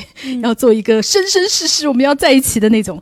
然后这个朋友跟我就是有点像，他这条很长。然后我印象特别深的就是说，他说他养了十一年七个月二十三天的金毛，因为骨癌化疗没有扛住，在二一年的一月十号去世了。因为当时他们全是在居家。他说我自己在家哭了一个礼拜，到最后哭不出眼泪，难过到吃不下，眼睛肿到双眼皮没了，加上看不清东西。那时候真切的体会到了为什么有人会哭瞎。到现在没有再养宠物了，谁也替代不了他，也不想别人成为他的替代品。他的骨灰我一直放在窗边的书架里，他只是换了一种方式陪伴我。他说（括弧）我觉得老人家比较会忌讳这些，所以他说我都没有告诉过我妈，就是窗边的那个是宝贝的骨灰。他说或许将来有一天我会走出来，会拥有新的那个宠物，但是他永远是。我最爱的那一只，就说他暂时不会养新的宠物。他说我从开始到治病到最后火化，整个费用下来大概两万左右，不包括营养费，花钱不后悔，也没觉得心疼。虽然我当时在失业，完全在吃老本，非常感谢当时宠物医院的温大夫，因为风控半夜他还翻墙跑出来，跑了几公里来医院等我。放开之后，我去医院办最后的手续，抢救的各项费用也没有收我的钱，最后还要送我一只蓝猫，被我婉拒了，就因为他刚刚说他已经封心所爱，暂时不敢养新的。但是呢，他也是。跟所有的主人一样，就是会有后悔。他说，因为一开始他们这边的那个医生呢，不敢轻易的下结论，然后他带了。这个狗狗到北京来看病，他是河北的，他到北京来看病，往返数次。十二月做了截肢手术，他说他都恢复的特别好。他说我当时真的开心极了，所有医生都说他这个年纪还能恢复这么好，身体是真好。在多方求证和商量之下，我就给他做了第一次化疗。他说也正是这个错误的决定，让他提前离开了我，那么快就只有半个月的时间。他说第一次化疗之后，他整个狗狗就。状态就不太好了，不吃不喝，水都喝少了。到后来吃东西就吐，最后开始大小便失禁。他说我后悔极了，真不该给他化疗。我不是个好主人，我从来都没有考虑到他已经是个老奶奶了，身体再好，他也是个老年人了。所以他也就是一直在疯狂的后悔，以及沉浸在这种我是不是能做得更好的那个痛苦之中。我特别能理解他，嗯。我发现，就是当我站在一个陌生人的角度去听别人类似的故事的时候，我就我就觉得你一点错都没有，因为你，你没有办法预知到这种情况，你总是想为他好的嘛。对。但是如果你是当事者本人，你总是会想，唉，如果我当时不这样就好了，如果我当时那样就好了。对。因为总是想要那个最好的可能嘛。对。我给我的小猫治病的时候也是，就是像这种大病，它变化起来真的很快，你可能昨天挺好的。然后今天它就一点劲都没有了，它就蔫儿了。包括那个眼睛的那种，我也希望大家注意，就是那个小动物它们那个眼科的那个进展，就是眼科疾病的进展，它是非常非常快的，就是以天际，就是会以肉眼可见的速度恶化。所以你但凡发现它有一些就是不正常的表现，就是赶紧带去看。嗯。我当时其实已经带去看了，也已经就是很频繁的去复诊，但是后来住院了之后，医生都说从昨天到今天是以肉眼可见的速度恶化的。昨天还不需要手术，还没有达到手术指征，今天就必须要手术，就是一刻都不能耽误了，就是这么快。所以我就觉得这里面的这种变化，你你很难讲，你你怎么在这种变化面前说？我可以知道的更多，我可以做好 best choice。你怎么衡量更好的选择呢？你不知道的。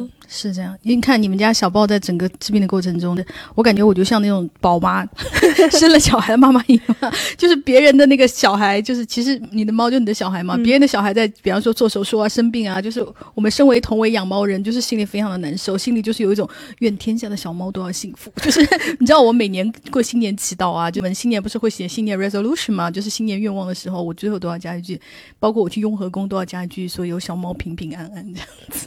无法接受就是小猫离世这个问题，其实有很多朋友讲哈，这朋友他就说我以前对技术有过于美好的想象，因为就是当时会有一些人说就是克隆的技术啊什么的，然后他就想，那我的伴侣猫猫过世以后，可以在克隆移植作为生命的延续继续相伴，其实就是在回避死亡和分别嘛。后来小猫去世的时候，朋友在我手里塞了一包猫猫的毛。因为朋友记住了我曾经表达的克隆的意愿，我就大哭了。就算一切都可以复制，你们两个之间的记忆和经验是不可复制的。而且我相信小猫对我的爱不比我对它的少，所以离别的痛苦让我来承受，比让它来承受要仁慈的多。我一点也不舍得它失落和难过。这样想之后，真的有抚慰到我。我也是，我希望就是如果有一天我我先于猫猫死掉，我就希望猫猫尽快忘记我。而且我不会觉得，因为有很多可能不熟悉小猫的或者不喜欢小猫的人哈，他们听到我养了，嗯好几个小猫，然后他们就会说：“天哪，那你要是突然死在家里了，小猫会就是突然过来把你的脸吃掉啊？那就让它什么什么？”吃啊。我就我就觉得天哪，就是 I don't care，我就觉得是你们。呃，不喜欢小猫的人，就是才会觉得这件事情是一个很可怕的事情。我就觉得，那小猫也是动物啊，它就是饿的不行的时候，对人都会吃人呢、而且我会有一种，与其让他饿到，不如把我吃掉。对我就我本人也是一个嗯较为坚定的唯物主义者哈，我就觉得人死如灯灭，对啊就是你死都死了，你的肉体本来就是在消亡的，I don't care。而且就是对于我们养猫的人来说，如果比方说你死在家里，然后四只猫猫吃你，这个唯一让我们担心的就是猫猫以后谁来照顾，对对吧？这个才是不会有人来及时发现他们？对，这个才是更让我们揪心的，根本就是本人尸体被不被吃这件事。我跟你们讲，就是养猫人基本上不太 care，吃就让它吃。对，那朋友他就说。他的这个体验，我觉得特别有好多人提到。他说，我的猫猫七八个月的时候捡到的，名字叫核桃，是我妈取的名字，因为它的毛色和核桃颜色很像。捡它的时候是九月，它离开的时候也是九月。猫猫是在我最难受的那段时间遇到的，明白了为什么说猫狗能治愈抑郁，还有为什么陪陪伴动物不是宠物，那就是家人啊。养猫狗的人会知道自己余光里好像总能看到自己的猫狗，它离开后，家里每个角落都有它的身影，好像余光里还是能看到它。现在半年过去了，回想起来的都是让人舒心的记忆。有时候觉得它从未离开过，还能感受到它的气息，会假装摸摸它，好像还能和它对话。它刚到家的时候。看上去和每个人都贴贴，但其实戒心很重。日复一日的陪伴后，突然有一天觉得它变了，就是我们不只是它地盘上的共生生物，而是家人。我还因为它爱屋及乌，现在有时间会做流浪猫救助，比起费力，更多是劳心。网上常说的领养代替购买，现实里真的不多。希望大家能更多的关注到流浪动物。他说的那个感受，我觉得特别常见，就是小动物离开之后，你在余光里面好像能看到它。可能亲人离世的时候，也会有朋友有类似的感觉哈。我现在我的小猫，它只是住院，它还不是说就是死掉了，但是我经常在家里面，我就会下意识的，忽然就感觉它好像在家里，就是会有这样的感觉。还有也有别的朋友留言说，小猫走了之后。会在那个猫食盆啊，在窗台上啊，它喜欢玩的地方呢。还有小狗走了之后，就总感觉好像还能看到它。嗯，因为我有一个朋友就是失去了自己的爱猫，然后他的猫也是跟他感情很深。他后来就是大概隔了半年吧，也是捡到了一个流浪猫，跟他就是失去的那个猫长得很像，并且去世的那个猫叫酸奶。然后他就把那个流浪猫捡回来以后，他就也给他，他一开始就是没有给他取名酸奶，因为他认为酸奶是独一无二的，世界上不会有第二个酸奶。有一次，那个捡新捡来的小猫就是在家里走来走去的时候，他就因为长得很像嘛，他就叫错了，就脱口而出叫酸奶，然后那个猫猫就走过来了，然后他顿时就觉得重新回到了我的身边。然后他跟我讲这个故事，你知道，任何一个普通人听了都会讲说，听你们养猫人不要太荒谬好吗？但是本人本人坚定的站在他的那一边，我觉得对，就是酸奶回来了。因为你知道吗？我现在时不时的就是会常常看领养超话，就是我一直在找一个跟黑黑或者跟弟弟长一模一样的小猫。就是如果有一天我失去他们其中一个，我就是立刻要把那个长得一模一样的搞回来。我就是有一种我不能接受，就是我的生活中会失去他们那个。我真的，我现在半夜睡不着，我经常就是会看领养超话呀，就是在找那个。经常会看。对，现在找那个跟我猫长得一模一样的那一个，我就想说，我们真的好像神经病啊！对你说到这个，我就想到，因为实不相瞒，我最爱的猫是小崩，因为它是我的第一个小猫。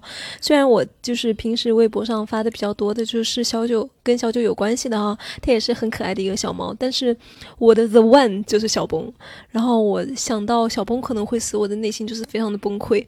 有一次我在外面，就是在商场里面吧，在店里面看到有一群小猫在里面玩。也是硬件层，然后我就在那一群猫群中间 看到了一个小猫，它跟小崩居然长得一模一样，可能不是完全一样吧，就是百分之九十九的那种相似程度。因为我辨识猫脸我还蛮严格的，所以我立刻就拉我对象看，然后太惊呆了。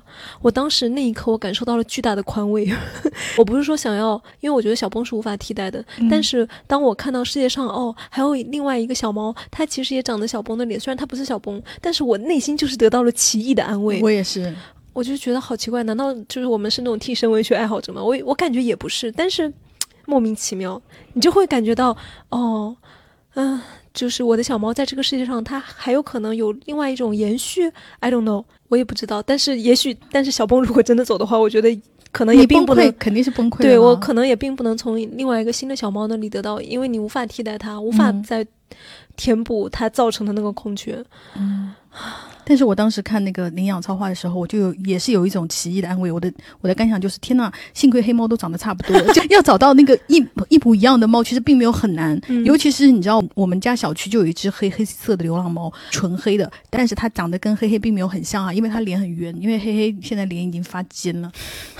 不知道为什么会长成这样，但是你知道它是全黑的。我有的时候在小区猛然看见那个黑猫的时候，我就会心里一紧，我就是很担心，就是黑黑就是跑掉了，你知道吗？然后那时候我就要第一时间，我就会立刻冲回家，或者立刻打电话给我妈，我就是第一时间确认黑黑确实在家。时候我就是可以清醒的意识到，就是虽然都是一黑猫，但是其实它是不是你的猫，你还是可以快速分辨出来的。但是。我觉得我一定可以找到，就是将来可以找到一只跟黑黑一模一样的猫，就是脸哈，嗯，因为性格真的是完全不可能复制的了。嗯，你说到那个找猫这件事情，我就想起我朋友的那个经历，真的太荒谬了。他们家猫丢了，因为他们家猫超聪明，就是会跳起来开门的那种。哦，那很难防。对，就有一次他跳起来开那个门把手，就是被他开出去了。而且通过监控看到了事情发生，你知道吗？但是出去了之后，猫就找不到了，他们就疯了，在小区里面找了好几天都没有找到。最后他们就去找了一个猫咪搜救队，是那种就是网上付费的，然后人家带着那种热成像仪器，然后晚上的时候一开，就是把小区里面方圆多少米的那个，因为它有热成像嘛，所以有个小猫的形状，你就知道那里有猫，然后就是定点一个个去搜过来，最后把他们家的小猫给找到了。当然这是一个很美好的结局，因为讲出来能够缓解大家的紧张情绪。我就放在前前面讲了，但在他找猫的这个过程中，他非常的荒谬。他已经到了，我感觉他就是太想找到他们家猫了，就天天隔一天就发一张我们看来八竿子都打不着的一个猫的照片，然后发到我们的群里说：“天哪，这就是我的猫吧？不，它怎么跟别的猫打架，把脸都打肿了呀？”我们一看，那个猫不是打肿了，它就是长得那样，你知道吗？它就是一个肿肿的猫，然后眼睛也挤得小小的。他们家是一个大美猫，你知道吗？就眼睛圆圆的、大大的。我没有跟他说，然后过几天又发另外一个猫。我们看说看是不是这个，就是感觉在野地里面流浪，已经就是流浪的脸都瘦了，就是很可怜，然后又脏了，我就感觉它已经疯了。他说这个也不是啊，因为那个猫猫的那个脸上的毛色，它是那个白猫，然后上面有橘的橘色的花纹的，你看那个花纹，你都知道不是同一个。我们就说这个刘海都长的位置都不一样啊，肯定不是同一个猫。他就很坚定的说，嗯，这肯定是我的猫，试图去抓人家，然后就是把人家那个流浪猫就吓得要死。感觉那几天应该是对于他们家方圆几公里内的那个。那些小猫都是噩梦，因为就会有经常有一个鬼鬼祟祟的人，就试图捕猎任何一个长得像。我觉得会，因为有一次我们黑黑不是从窗子那里溜出去过一次吗？就找不到它，然后我当时正好看见了我们小区那只流浪猫，然后因为它是晚上，你知道吗？半夜三更我们家猫跑了，你说真的受不了，我们全家都起来动找那个猫，然后我就看到就是那只流浪猫在那里，因为你当时它就是黑的，你完全不能确定它是不是黑黑。然后我在那里跟它耗了半个小时，我不停的喊它，不停的拿东西骗它，然后这个猫也很奇怪，这个猫它。就是比方说跟你保持半米的距离，嗯，它也不跑，它就蹲在那儿。然后我想说，天哪，它一点都不害怕我，它肯定是我的猫。然后我就走进去，试图拿东西诱惑它，它又紧张的看见我。然后我想不跑，我就可以慢慢的走过去。我走过去，它又离我半米。然后我在那我就快崩溃了。我想说，我要到底有什么办法呢？然后这时候我妈就给我打电话来说，我妈说你到底在哪？她在那个小区另一边。她说我在这边已经喊你喊了半个小时了。我说我没有听到你喊我。我妈说她和我们家阿姨在那边堵着，我们家真正的黑黑在那里堵了半个小时了。她说 叫你。叫不到，然后我在这里跟一个陌生的猫 周旋半天。我觉得每一个找猫的人都非常荒谬，你知道吗？对，但是我朋友的荒谬程度还是比你高得多，因为他是大白天，然后认了一些完全就是完全不是他们家猫的一些就是陌生猫，离谱程度到了。因为这个事情，我还发过微博。已经到了微博的网友评论说：“你朋友要不就是先去看看眼科吧，咱磨刀不误砍柴工，不要就是去老去吓唬那些陌生的猫了。”最后把亲猫找到了之后，亲猫依然是貌美如花，你知道吗？跟他原来的照片是一样的。大家说这才对嘛？这才是咱家孩子呀，就是非常的离谱。但是真的会做出很离谱的事情，因为不是说我们刚搬进来的时候以为弟弟走丢了吗？因为我们小区有固定的那个流浪猫的那个喂食区，我就在那个喂食区苦苦等待，就是等待的那个小。去流浪猫来，然后就拜托他告诉我 弟弟在哪里。我现在想想看，这件事非常荒谬。但是我跟你讲，这都是微博网友给我支的招。他说你的小区流浪猫讲，他们就是地头蛇，他们会比较知道丢了的猫在哪里，或者他们就会让你的猫回家，就跟我出这些非常荒谬，听上去就是很疯的主意。我觉得有些时候就是因为当你非常无助的时候，你什么办法都会使，我也可以理解了。我们回到原来这个话题哈啊，就是我们这次征集的时候，征集到了一个我觉得在咱老中非常普。也不是说普遍吧，但是并不少见的现象。这朋友他说，我小时候养兔子的经历，我只能说还好，我天生自我保护机制足够强大，不然我就该成神经病了。奶奶去乡下走亲戚的时候，嗯，看到了一个兔子，她非常喜欢这个兔子，然后奶奶就给她拿来了这个小兔子给她养嘛。说那个兔子也很亲我，会来嗅我的脸，趴在我身上让我摸它，因为它我真的非常的幸福。但是有一次我去我妈家以后，晚上就有非常不好的预感。我跪在床上向我所有知道的神明祈祷，兔子一定要等我回家。我回去以后一定要看到我的小白平平安安。结果回家以后，兔子没有了。我奶奶说兔子跑丢了，我大哭了一整晚。过了几天，我奶奶给我拿了一个腿吃，我吃的时候告诉我这就是我的兔子。我二妈说养兔子家里太臭了，我走了就杀了。奶奶给我留了一条腿，我什么都没说，什么感觉都没有，没有哭，我的情感在那一刻断掉了，把兔腿吃掉了。我确认我的奶奶非常非常爱我，我几乎是衣来伸手饭来张口这样被惯大的，但是我完全不知道为什么她要这样做，好像我二妈是坏人，我二妈要杀掉兔子，但是我奶奶也没有阻止呀。我现在打字的时候想了一下，可能是奶奶看到我那么伤心，现在还不知觉的情况下吃自己养的兔子，觉得内疚了，为了撇清，所以告诉我说这个情况就是有很多评论回复他说啊，我也就遇到过类似的事情啊什么，然后还有朋友就是讲说。也是兔子，他说初中的时候养的，也确实主要是爷爷在喂，我会给兔子换水。后来兔子误食老鼠药死掉了，我很难受。后来爷爷说，我爸小时候养的狗是他们淹死的，我就想我的兔子也许不是意外。这种感觉比小动物死掉更难接受，可以说是三观颠覆了。包括后来的一系列事，我感觉家人也是最熟悉的陌生人。我现在养了猫，我偶尔也会担心别人把它扔掉什么的，因为不止一次会听到长辈把它当做一个没有什么意义的畜生，扔了也不是什么大事，也会说猫不好，迷信意义上这么说的。可是小猫对我来说完全就是家人，好在我们自己生活，如果有需要住一起，我也绝对不会让别人对我的小猫做什么，保护好它们，养育是责任，这是我最大的感受。别的朋友就留言讲的类似的故事呢，就是 小动物生病了，然后被爸爸妈妈遗弃。因为应激啊，或者护食啊，就是咬了人之后就要爸爸就要拿铁棍把狗打死啊什么的。我觉得最可怕的还是趁小孩不在，不是把它视为伴侣动物养的小动物，家畜就不说了。如果你因为我觉得这件事情确实是要靠目的区分的哈。如果一开始就是当做肉来养的，跟伴侣动物来养的，这肯定是不一样的。但是小孩，你看得出他是当做什么来养的呀？然后趁小孩不在，偷偷把动物杀掉了吃肉，还给小孩吃，然后在吃的时候告诉他，我真的觉得是非常，我就觉得是变态吧，我觉得是非常变态的行为。而且我觉得你是故意的，你故意的就是那种啊，你别看你当初哭，你现在吃不是吃挺香吗？我觉得这根本就是一种，就是他不但是凌虐动物，也是凌虐小孩。对。朋友他说，我小时候养了一只狗，刚到家的时候只有两个月，一直养到和我膝盖一样高。到冬天的某一个日子，我回家走到小路转角，狗没有来接我。快到家的时候，看见路边的空地上掉了一个东西，走近了，发现是我的狗被剥了皮，挂在那里风干。我奶奶和我说，狗养大了就是用来过年吃的。后来他们吃了狗，但我没有。因为是奶奶害人杀掉了狗，所以这么多年来一直和他很不亲近。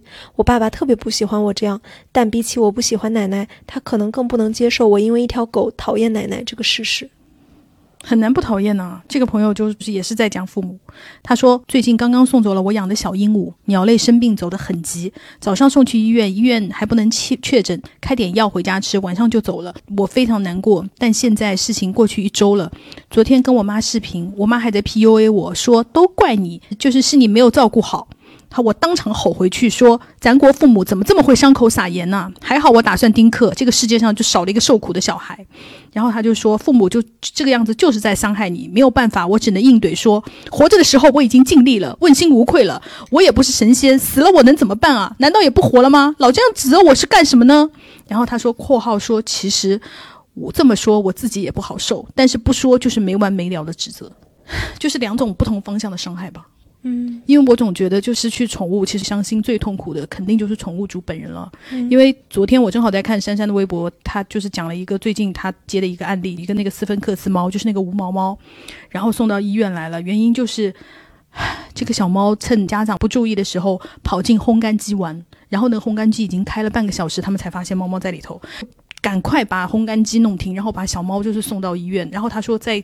就医的两三个小时中，送他来的是男主人，然后男主人就是不停的疯狂在哭，因为非常痛苦，不知道怎么办。无毛猫在烘干机里面，因为无毛猫本来就是皮肤就是它就是脆弱很敏感。嗯后来他就说他的 partner 就是那个女的都已经难过到没有办法下床，就是来不了医院了。这个男的。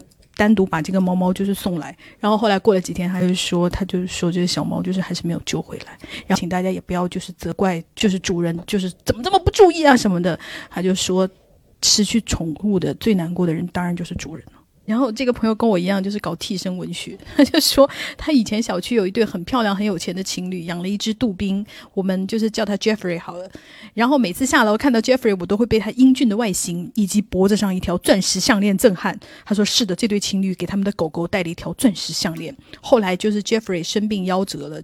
正年富力强的时候，他说就是听这对情侣说起来的时候也很难过，我没我也就没有多聊。大概一个月以后，我看到这对情侣居然又牵着 Jeffrey 的小区玩，Jeffrey 还是戴着那条钻石项链，趾高气扬的等待大家赞美。他说我非常吃惊，以为就是狗狗救回来了。然后那对情侣大概也读懂了我脸上的疑惑，他们就说我们又买了一只一模一样的，然后也叫他 Jeffrey，跟我一样就是搞替身文学，你知道吗？但是说到那个替身这件事情，还是有不同的感受的哈。嗯其实我是偏向于说，就看到一模一样的动物，其实是给人带来安慰。但是我们心里都知道，小动物它是一个是一个嘛，嗯它们不可能真的是一模一样，只是嗯说你，嗯，可能睹物思猫猫狗狗，就是你曾经的那个小动物，但个性都没有一样的。就算长得嗯百分之九十九相似好了，它毕竟就是一个新的小动物。嗯像这个朋友，他的想法跟我差不多的。他说，我家的狗狗是十七岁的时候离开我们的，去年九月走的。那时我在成都封了城，回不去老家。半夜五点接到我姐的电话，一起哭到天亮。狗是在狗年的除夕夜带回家，全家兴起说狗年要养狗，跑遍全城宠物店都关门了。我突然想起一家杂货店看到一只小白狗，过去一问，老板就卖给我们。高三选专业，看到动物医学，我就毫不犹豫地选择了读兽医。虽然现在没有做临床，但一开始就是因为我家狗子才选的动物医学，想着我毕业了，狗也老了，我可以照顾它了。十七岁的小狗，十七岁的小狗其实也蛮长寿的。嗯，他说前十五年无病无痛，直到二零二零年。唾液腺囊肿需要做手术，但疫情没有办法去大城市，只能在小城里的动物医院手术了。手术完成，缝线牵扯到肌肉，导致狗子不能利索的吃饭喝水，看着很遭罪。我读书五年，在动物医院实习五年，没有见过像我姐一样哭的。从决定做手术就开始哭，做手术哭，术后哭，住院哭。后面小狗的体况也大不如前，也有了很多病痛，寄生虫感染、肿瘤手术、皮肤病。到二二年的时候已经站不起来了，也没法主动进食，躺久了也会长褥疮，很是心疼。自从二零二零年后，我就做好了随时会失去它的心理准备。每次放假返校，我都会花很多时间和它说话，回忆以前的故事，好好和它道别。关于养不养宠物，我是没有办法再养宠物了。但有一点很无语，我姐的男朋友因为我姐一直哭，所以给她买了一只狗。这种粗暴的抚慰让我十分生气，很不尊重我们的狗子，也很不尊重我姐的感情。但我姐能被新来的狗狗安慰到，我也不多说什么了。你看她的态度就是迅速的拿一个新狗狗填充，就是觉得是不尊重原来的那个小狗，也不尊重这种感情。嗯我觉得外人送就很不好，嗯但是如果比方说是原主人，比方说他他自己做选择，对，我那我觉得完全嗯尊重。对，然后他还给我发了他们家小狗的照片，真的照顾的很好，你知道吗？因为那个小，因为小狗它是个白狗，就是很白，然后鼻子粉粉的。你因为我觉得就是白色的动物，你要好好的护理它，然后毛发的状态很好，你就能感觉到它是被精心照顾。对，嗯，这位朋友，他是属于替身文学和和非替身之间。他说，我人生中第一只猫猫走了之后，我崩溃大哭了很多次，有很长时间一直在浏览流浪流浪猫信息，跟我们一样。渴求找到一只跟它一模一样的猫。后来邻居送了我一只布偶，性格极好，也很美貌，但是我对它的就是没有爱到那个骨子里的感觉。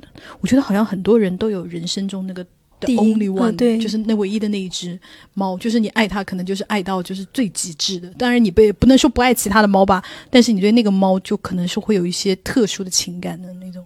唉没有办法，就是 可能第一个小动物就是对人如此的重要，或者其实可能都不一定是你第一个嗯养的，嗯但是是你可能你第一次选择的，然后你也感觉到被它选择了。我觉得那嗯种时刻对人的影响确实是很大，而且我感觉到，就自从我自己有有伴侣动物，然后我跟小动物一起生活之后，我的心理健康得到了极大的提升。没错，而且 我会觉得就是生活的幸福度有增加。对，就是我每天回家，就是在回家的路上，我想到马上要见到我的小猫了，就是你知道回家的那个脚步就会雀跃起来，尤其是特别期待开门的那一刹那，然后你的那个可爱的小猫猫就会凑到门前来，它不管就是是来闻闻你也好啊，或者就是来让你抱抱也好啊，就是那一种那一刻的那个，你就会觉得天呐，我有有小猫真的好幸福。嗯。这有朋友他说，我家柯基五岁多了，今年明显感受到它的活力大不如前，我开始变得焦虑不已。它只要有轻微不适，我就很紧张，生怕是重病。而且柯基有骨骼基因病，小红书上有不少三四岁的柯基都瘫痪了，我非常害怕我的宝贝有一天也会瘫痪。日常十分注意它的跑跳，它每一次的跳跃都仿佛跳在我的心上。他对我的影响就是我不太想生小孩，感觉自己已经体验过养育的快乐，而且我怕生孩子冷落了他。（括号朋友就是这样的，顾孩子就顾不上狗。）我不认为自己会更喜欢小孩，我到现在都认为她是我最爱的小女儿。我无法承受失去她的痛苦，连想都不敢想。只要知道她可能会离开我，我就会流泪。（括号已经发生多次，很痛苦。理解。而且他说。而且未来应该也不会再养宠了。我太知道一个小生命全心仰仗你是什么滋味了。上班时他在门口等着，不吃不喝不拉，盼你回家，孤独的在家嚎叫。他教会我联系万物，和所有的养宠人有了同理心，仿佛全世界的小狗狗都与我有了亲密联系，是温暖也是软肋。在疫情时期，那种又惊又怕的心情，不愿再体会第二次。一样的，这个朋友也分享了，他就说，我距离失去猫最近的一次是去年上海封控最严的时候，猫每两个小时吐一次，看到它越来越虚弱，我先是害怕到大哭，然后突然冷静，联系宠物医院医生，问到四十公里外有一家宠物医院开，再加价两百叫美团骑手，然后找单元不封控的人帮我们把小猫送到小区门口给骑手住院两天，病好以后再重复以上流程把宝宝接回家。这个朋友他讲的，他说。我们家狗狗是在农村里散养的，平时怕偷也拴起来，但还是被不知道犯狗的还是讨厌狗的人要死了。我们家和邻居家一共死了六条狗，其中三条还是幼犬，真的很伤心。这种感觉只有养宠物的人懂，他们就像家人一样，就是有些人是为了吃，贪嘴去要死别人家的狗，真的很可恨。报警也拿他们没办法，为什么国家就不能出台保护宠物猫狗的权益呢？这都什么年代了，还有人去毒狗？吃狗肉是多缺那口粮吗？真的很不明白啊！国外有人吃狗肉吗？我最后还想说，我家里人把狗狗埋起来，等到头七去看的时候，发现被人扒了，因为我们家狗狗胖乎乎的，四十多斤，不知道谁那么丧良心，把狗狗扒出来弄出去卖了。我经历这件事情，才发现人的下限能有多无耻，真的有些人的心意想不到的坏。我这个事情也给养宠家庭一个教训，尤其是农村的养狗狗的主人，一定要有防备之心。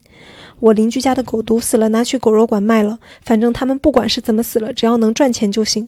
我在小红书发布笔记，还有人说我吃了毒死的狗肉也没死啊。我家狗狗是我们都埋起来了，后面才发现又被人扒了。这天气这么热，肯定是知道我们上午去卖，他后面就偷着去扒了，那就非常的崩溃，就是有一种无法沟通和无法交流，就是你。跟这些人，你根本就是失去交流基础，你没有办法跟他讲明这一切，就特别像那种电视剧。片里面就是走入了那个荒蛮的那种对荒蛮之地，对，然后他们的所有的一切的思想啊、交流啊和创造的那个信仰啊，你完全没有办法知道他为什么会这么做。因为我小的时候也是这样的，因为本人就是属狗，你知道吗？所以我本来就对于吃狗肉这件事情非常的排斥和痛苦。小时候跟我爸他们出去吃饭啊，他们那群同事就会说：“狗肉天下最香，你不是看过济公吗？济公不是最爱吃狗肉吗？你怎么不吃啊？”我就非常的愤怒。唉。这个朋友他的态度，他就是送别小动物的态度不是很一样。他说：“汽水是很可爱的狗狗，陪伴了我将近四年的时间，意外中毒去世了，极其突然，极其迅猛。他爸爸很快飞来陪我一起告别他，火化他。朋友们也都赶过来陪他最后一程。最后，我们捧着他的骨灰，也由腾讯会议连接线上的朋友给他开了温馨的告别会，farewell。每个人都带着他跟汽水的回忆而来，我们每个人都笑着送他去汽水星球了。”他的爸爸写了悼词给他。他跑过林间，跑过山丘，跑过海边，每一次都肆意舒展身体，每一次都拼尽全力奔跑。我不奢求他最后跑进我的心里，因为他本就属于自由。作为妈妈的我，用心装扮了汽水星球，里面有他最爱的肉条，有花，有他总沾满一身的草叶，召集了所有爱他的人，他爱的人们。陪他在地球上玩了最后一次。今天是他回他的星球的第八天，我刚好在排一部戏，关于母亲和孩子。我觉得他并没有离开，因为我每天都能看到他。因为你知道我这里接到相同的投稿，他说好朋友的狗狗去了，陪了他快四年的时光，小狗叫汽水。哦，对，就是他们是认识的。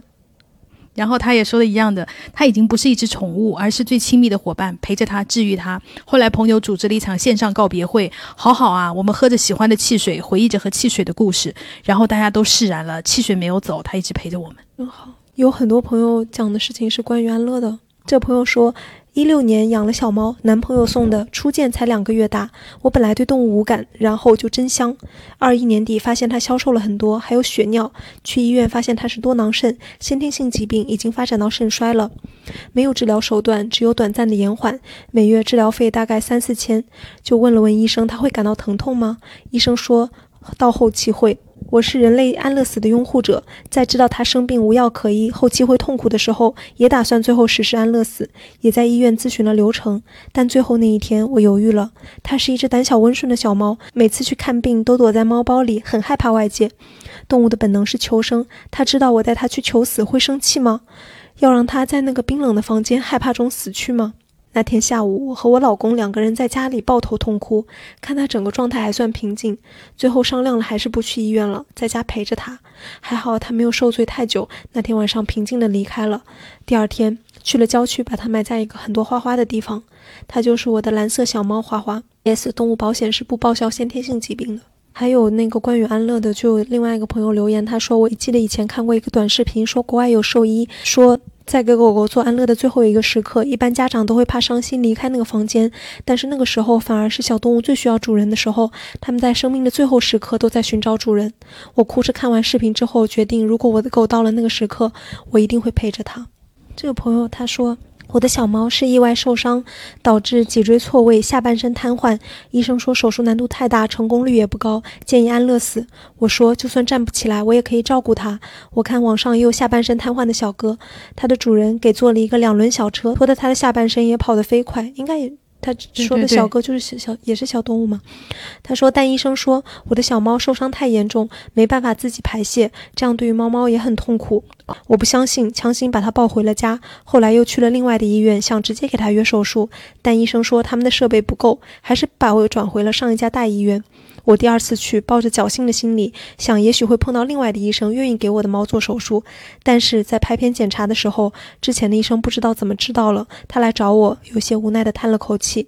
他说：“如果你真的想做手术，我也可以给你做，但是术后要经过漫长的复健，要一两年甚至更久。这个过程，猫咪也会很痛苦。他现在其实不能意识到发生了什么，不会害怕，也不会难过。”但手术会真的给他带来痛苦。躺在检查台上的猫猫，它确实和平时一样，有点警惕，又有些好奇的抬头四处张望。我明白，我不能因为我的不舍和伤心，就在让他遭受痛苦。那天，我觉得自己做的最对的一件事情，就是出门的时候带了他最爱吃的猫膏。医生说可以给我些时间和猫猫告别，我就抱着它和它喂猫膏，平时都不能多吃的猫膏。那天我几乎喂了它整整一管，它吃的很开心，因为太激动，因为太激动都变成了飞机耳。我想，那对他来说也一定是快乐的一天。后来时间到了，医生说如果我不想看，可以在外面等着。但我怕猫猫看不到我，它会害怕，就说我要抱着它。但真的看到医生拿着注射器过来，我又后悔了，说我想再抱抱它。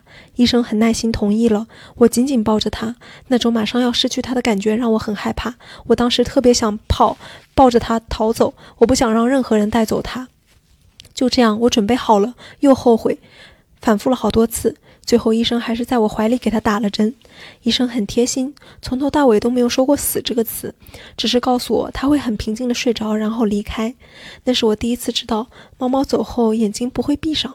所以，所以尽管它的身体已经不再动，我却以为它还活着，还在看着我。后来，护士拿了一条毛绒的毯子把它包了起来。我的小猫咪长得虎头虎脑、圆滚滚的，很可爱，有大约六千克。我抱一会儿手就会酸。那天去的时候拎着超级沉的猫笼，走路都很吃力。回家的时候猫笼就轻飘飘的了，但我的心比任何时刻都要沉重。那朋友他讲的也是他就是带他小猫去看病的事情。他说是我养了两只猫。大猫五岁半，小猫四岁半。去年十二月，北京疫情最严重的时候，大猫身体不舒服，我被居家小区封闭。朋友帮忙打车过来带猫去医院看病，拍片子显示肝脏肿块，整个治疗过程持续了一个多月，一共去过三个医院：美联众和转诊中心、农大动物医院、派氏嘉德，其实都是就是很有名的大医院了。嗯，费用没有仔细算过，拉拉杂杂大概不到十万吧。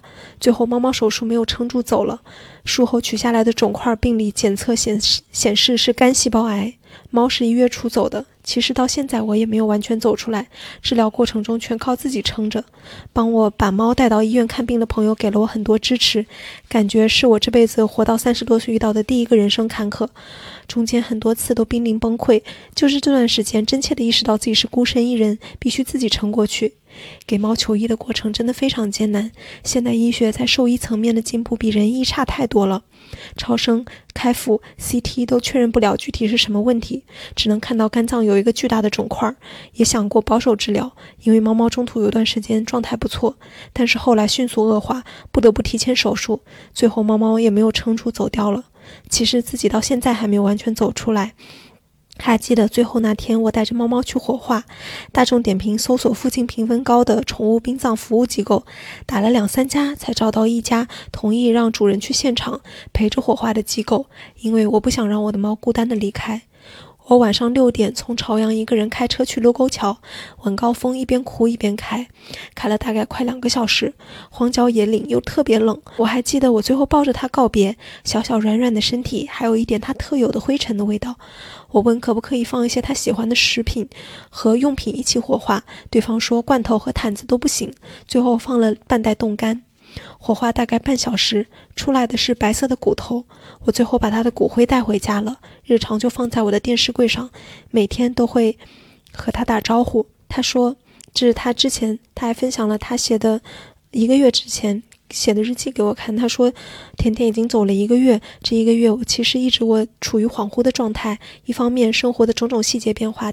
提醒我哦，甜甜已经不在了。另一方面，生活恢复表面上的正常节奏，和某些时刻突然想起甜甜带来的巨大的难受情绪在反复拉扯。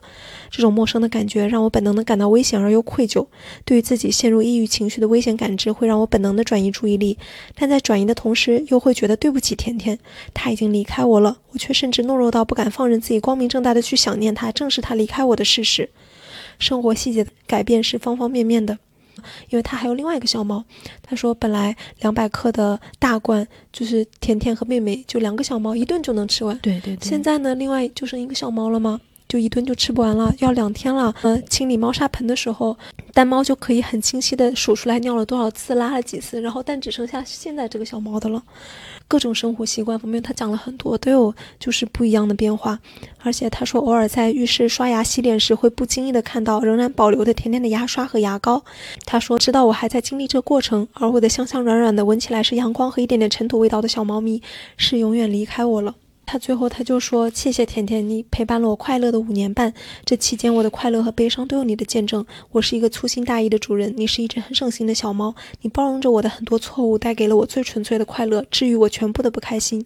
谢谢你，真的。”我还讲说，这个朋友他后面说的那句，我感觉就是上面几乎的总结。他就说。这个超级痛苦的话题，亲身经历已经三个月了，非常崩溃，整个人都非常不好，只有时间可以治愈。我再也不会养了，就是自己的一部分跟着他一起死掉了。他用的“他”是一个女字旁的“他”。我虽然活着，但是已经不是原来的自己了。我原来就觉得，就是每当你生命中最重要的人或者是宠物的死去，然后你就会，You die a little，对你身体的一部分就死掉了。好，我们来讲一个稍微快乐一点的，因为我们俩刚刚就是 这也太痛苦了。我们来讲一个稍微快乐一点的。然后这个朋友说：“他说我来说一个欢乐的偏题，缓解一下气氛。我从小到大养。”并且正在养很多小动物，目前家里就有一个狗、一只猫、一只兔、两只鸟。之前二十岁高龄陪我长大的小狗，在我大一的时候去世了，我就把它纹在身上了，并且决定把家里所有毛毛以后都这样。但是为了不触景伤情，我都纹在背上，以防自己能够看见。我目前就是比较忧郁，背上的面积有点不够。谢谢你，这个朋友。我觉得他的这个感悟很有意思。他说前年在国外养的仓鼠，养到了两岁，正常受限，嘎了，几乎没有难过。可能甚至开心，也不知道怎么形容，就是一种积极的感觉，还多一些。因为童年喜欢动物，家长又不太喜欢动物，自己试着养的小乌龟、小鸡、小鸟养死过不少次。小学养过一次仓鼠，半夜咬开铁丝笼子跑到暖气片里，自己把自己卡死了。从中学开始，我就不再养了。我觉得自己可能就是养不活任何东西，杂草和仙人掌都养死过。这只仓鼠是我在没有接触什么宠物很多年之后第一次下定决心再试试，看了不少资料，也花了很多钱，垫料、食物、玩具什么都会换好几样，看它喜欢什么。没有非常深的情感链接，毕竟仓鼠没有那么聪明，但我很喜欢它，也很感谢它圆满的一生解开了我的心结。最后和房东小女儿，就是她在德国。嗯，他我们一起办了一个小葬礼，埋在房东家的花园里。六七岁的小姑娘给我的仓鼠画过肖像，还替我照顾过两个月，哭得比我难过多了。这也是她第一次养宠物。我小时候宠物死了，大人就是当做垃圾扔了。很高兴她能在这个年纪里有这样的完整体验，而我要在那二十年之后才能完整体会到用心照顾和深情送别这种情感。嗯，哎，我觉得确实就是在童年的时候，对小孩和小动物之间的那种感情，家长，我们作为大人真的要慎重的和，起码抱有一些温情的，起码不要去伤害小孩吧。这就是爱的教育。对，这朋友的故事我觉得非常的完整，跟大家分享，因为他我觉得他提供了非常多就医的细节，我觉得很值得讲。他说。我的小猫是我在刚工作的时候买的，很可爱。从青岛的猫舍坐坐飞机过来广州。飞机晚点，我半夜十二点多和我同学在机场接到他的，名字叫陈一百，养了三年多，基本没生过病。但是去年十一月的时候，辗转几个医院确诊了鼻腔淋巴瘤晚期。十一月正是广州封控的时候，我带他去检查的时候，心里的预期是鼻炎、鼻窦炎，治疗费用预期是四千到五千，这也是我当时手里能拿出来的现金。结果去医院要做 CT，CT 一项就花了四千八。医生在做 CT 前就说了几种怀疑：肿瘤或者真菌感染，或者细菌感染。那个时候我是处于第一个情绪阶段，有一种抗拒接受小猫病重的心理。医生说完费用和情况，我说我没有那么多钱，可不可以不做 CT 前的一些心肝脾肺肾的检查？医生说那你决定吧，会有风险，后面要花的钱更多。我听了觉得很不高兴，还是把小猫放下做 CT 了，因为这个可以说是全市设备最好的医院。我就晚上下了班过去接小猫。医生说，进一步就确认了是之前说的几种可能。如果要明确病因，就要取样送检，让我考虑。这个时候，我也了解到了肿瘤不能治愈，治疗也只能活几个月；真菌不能治愈，可以多活几年；细菌有治愈的可能性。医院有几年前细菌感染后活到现在没有复发的病例。要治疗的前提是要取样送检。医生问我做不做取样送检，说让我不要以治愈为目的，以延长存活时间和提高生活质量为目的会比较现实。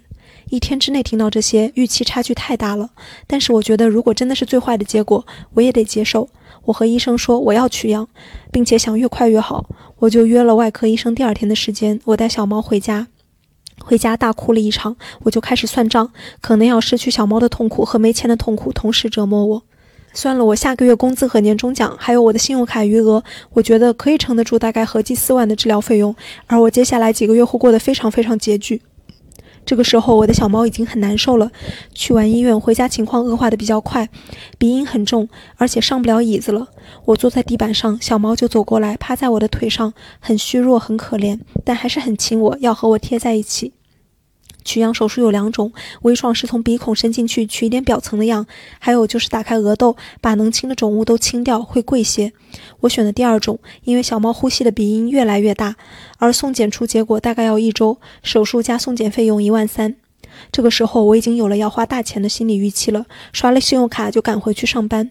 晚上下了班就赶去探视，麻醉过了，但是小猫很虚弱，一副随时要睡过去的样子。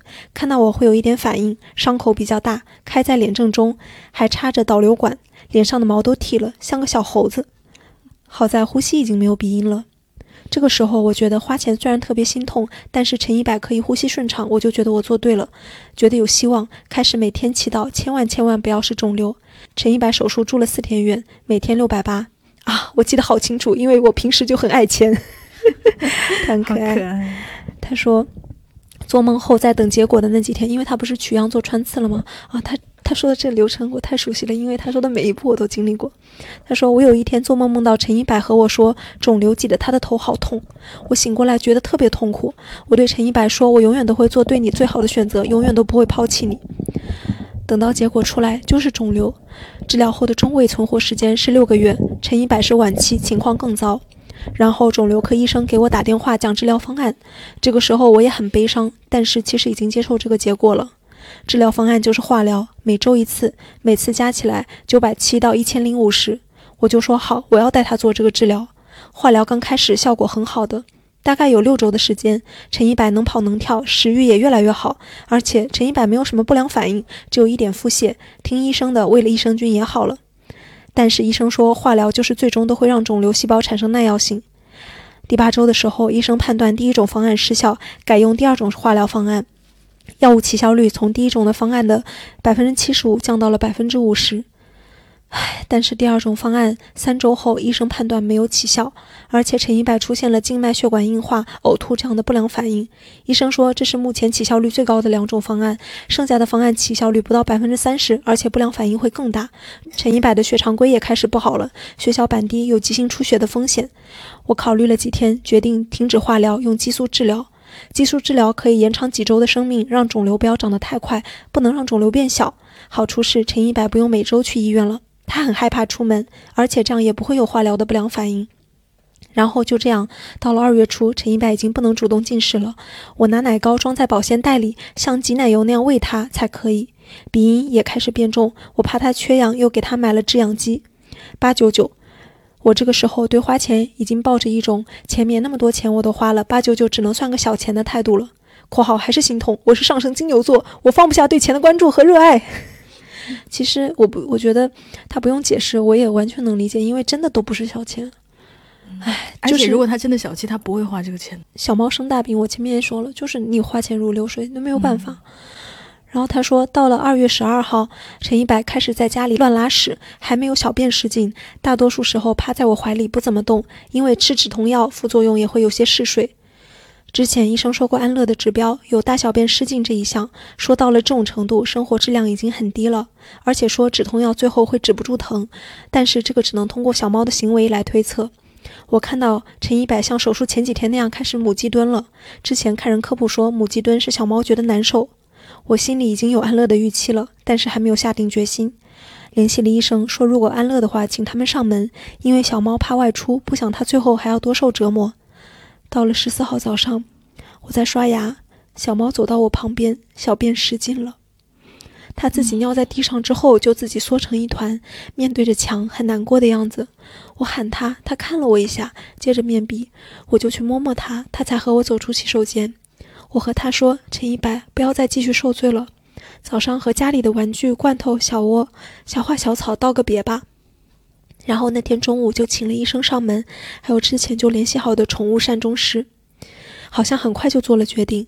但是在陈一百情况越来越差的时候，我已经准备好了，心理上、金钱上还有善后的准备，也和陈一百说了很多次，说喵生就是一场旅行，吃吃玩玩过得开心，然后总要结束的。我说生命就是有尽头，我也会有这一天，你不用太害怕。那天中午，我和我同学就回了我家。小猫躺在我怀里被安乐的时候，是我最后一次因为这个事情情绪失控。同学说我哭得他手足无措，但是后面做小猫善终的时候，我又比他冷静很多。我给小猫找的善终很好，有全身的仪容整理，有告别仪式，有祈福助念，选的是善终公司自有的设备做水化。最后看到的是放到水里，我心里比较好受。我觉得这个善后有安慰到我。安慰的价格是一千七百九十九。小猫走了之后，又梦到它很健康的样子。我现在还是很想小猫，觉得小猫很好，觉得陈一百是最好的小猫。看到别人养的小猫小狗，觉得好可爱啊，但是不敢养了，至少最近没有这个勇气。而且我觉得不会有比陈一百更好的小猫了。经济不独立的人养小猫小狗千万要慎重。我因为小猫生病，认识了小猫同样有鼻腔肿瘤的家长，有一个是大学生妹妹，她家里养的小小猫肿瘤，她很想给小猫治，但是只能听家长的，给小猫安乐了，感觉她有很多的遗憾。说实话，就是我担心我的小猫也要做安乐，然后我特别关心就是安乐的时候小猫会不会有痛苦，所以我就问了他细节，他说扎滞留针的时候会有挣扎，我在旁边摸它，和它说话，最终也安静下来，让扎了。扎完了可以让我抱着，抱在怀里的时候很安静，一边和它说话，一边医生推麻醉，小猫头就慢慢低下来，彻底睡过去。接着抱了一会儿，医生才推药。推药的时候我已经不那么激动了，小猫挣扎还有推麻醉的时候，我非常的崩溃。但是怎么说呢？就是他关于这个安乐的描述，其实有安慰一点点到我，就是因为是先打麻醉的，这样的话，我觉得起码能给小猫减轻痛苦，因为它整个的治疗过程，嗯，都是我经历过。就以前带小猫看病，就是包括它取样啊，各种遇到的种种困难啊，包括你的心理，就是花钱的这个预期不断的，你能接受的这个程度不断的提高，还有以及。有可能是面对要肿瘤啊，有可能要安乐啊，这个过程，我就感觉有很多事情是有一些我已经经历、正在经历，以及有很多事情是我们可能每一个跟小动物共同生活的人未来都要经历的，而且。我觉得这是没有办法避免的，以及虽然我们每一个养宠物的人都希望，就是像我就经常会抱着我的小猫说：“求求你长命百岁，或希望你就是活得比我更长。”然后我也常常想说：“天哪，还要比我更长的话，那谁来照顾你们呢？” 我又常常会产生就是自相矛盾的那种想法。我个人的想法就是。嗯，第一个就是要善待老年动物，因为老年动物可能有很多你无法想象的麻烦，嗯，还有给你造成了很大的焦虑，以及可能你可能还要不停的陪他上医院，就是会给你的人生带来很大的改变，就可能相当于你家里就是多了一个老人，其实是差不多的。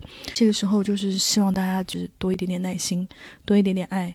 因为动物又不会讲话，然后还有一个就是我们无法避免的，不管是安乐也好，不安乐也好，你可能都要面对宠物的离开，一边给自己做心理建设，一边又不停的就是推翻。但是我想这一天肯定就是每一个养宠的人都要面对。那不管你是想找替身也好，还是觉得我要封心所爱，我再也不养宠物了，它就是我生命中缺失的一块，都 OK。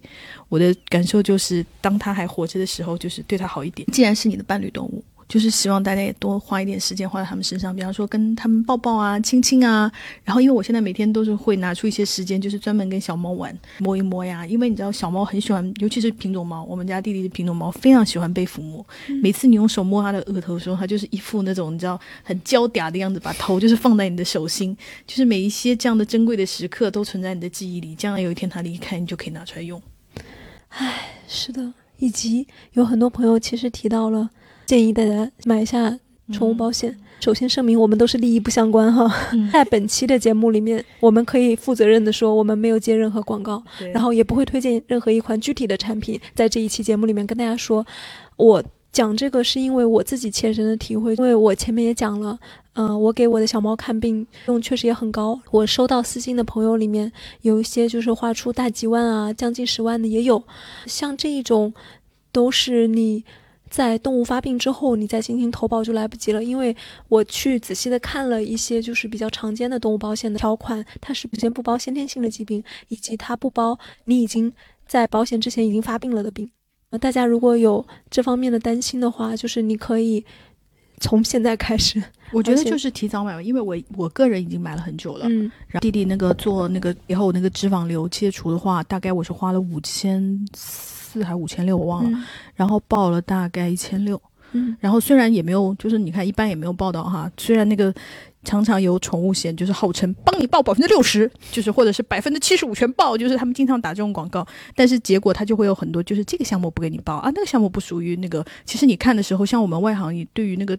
保险条款其实看的没有那么细，那然后最后你就想说，好好好好报了总比不报强吧，就心里就是这么想的，所以最后大概报的就是三分之一这样子。嗯，然后我想说，好，那行吧，那是宠物保险也没有特别贵，我我买的就是给弟弟买了一种，给黑黑买了一种，因为我就是想看哪一种就是比较对对对，然后最贵的也就是一年大概一千块钱嘛。嗯嗯，大家要是担心一次性支出的太多，你就是你就分期嘛。其实平摊到每个月的话，就几十块钱，或者就是一百来块，又会感受上又会好一点。对对对，因为弟弟就是分期的，一个月大概是交四十块钱吧。嗯嗯，总之，大家就是在投保之前可以稍微研究一下，就比如说你们家的小猫有没有一些先天性的问题啊，病史怎么样，就能覆盖到哪些，就你大概有个预期。你的小动物就是做个定期的体检，对它的健康情况有个掌握，就是这个就很重要。可以研究一下它报的那些什么定点医院呐，就是那些条款这些东西。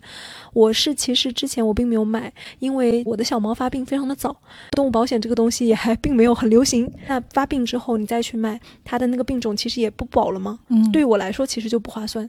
但是你看，就是像我遇到的这个情况，如果我很早就买了的话，那其实我后续的治疗是可以覆盖一部分，因为他说同一种病他只报一次。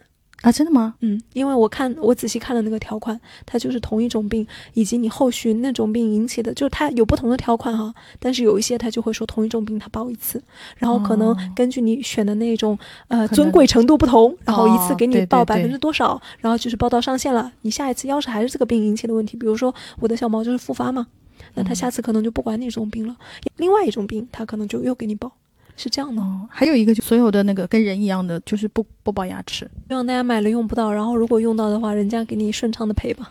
对，或者就是少赔点也比不赔强吧。对对对，我作为一个已经花了很多钱的人，我来看这个事情哈，我又觉得你真的给我赔的可能是杯水车薪，但是有比没有强。对对对，嗯好，那我们这一期就是差不多分享到这里啦，因为这一期真是一个非常浪费纸巾的，就是一期节目，但是还是希望所有的宠物平平安安、长命百岁这样子。没错，也希望大家有什么想要分享的呀，跟你的小动物相关的故事，也可以发私信，然后或者留言给我们，我们以后也可以专门做一期，就是关于我和我的小动物这样的，就是稍微不要这么催泪的。对，或者是大家有什么关于宠物还有什么想要知道的，因为我们也可以拿更多的问题去骚扰一下我们的专业的兽医朋友。嗯然后其实他们也很爱跟我们分享一些，比方说他人们能够注意的，呃避免，比方说小猫小狗或者是其他宠物可以。不要得这个病的，然后只要你提前多少怎么怎么注意了，或者你提前怎么怎么预防了，我们也很想得到这相关的知识。没错，好，好，那我们这期就到这里喽，好，我们下次见吧，拜拜。拜拜。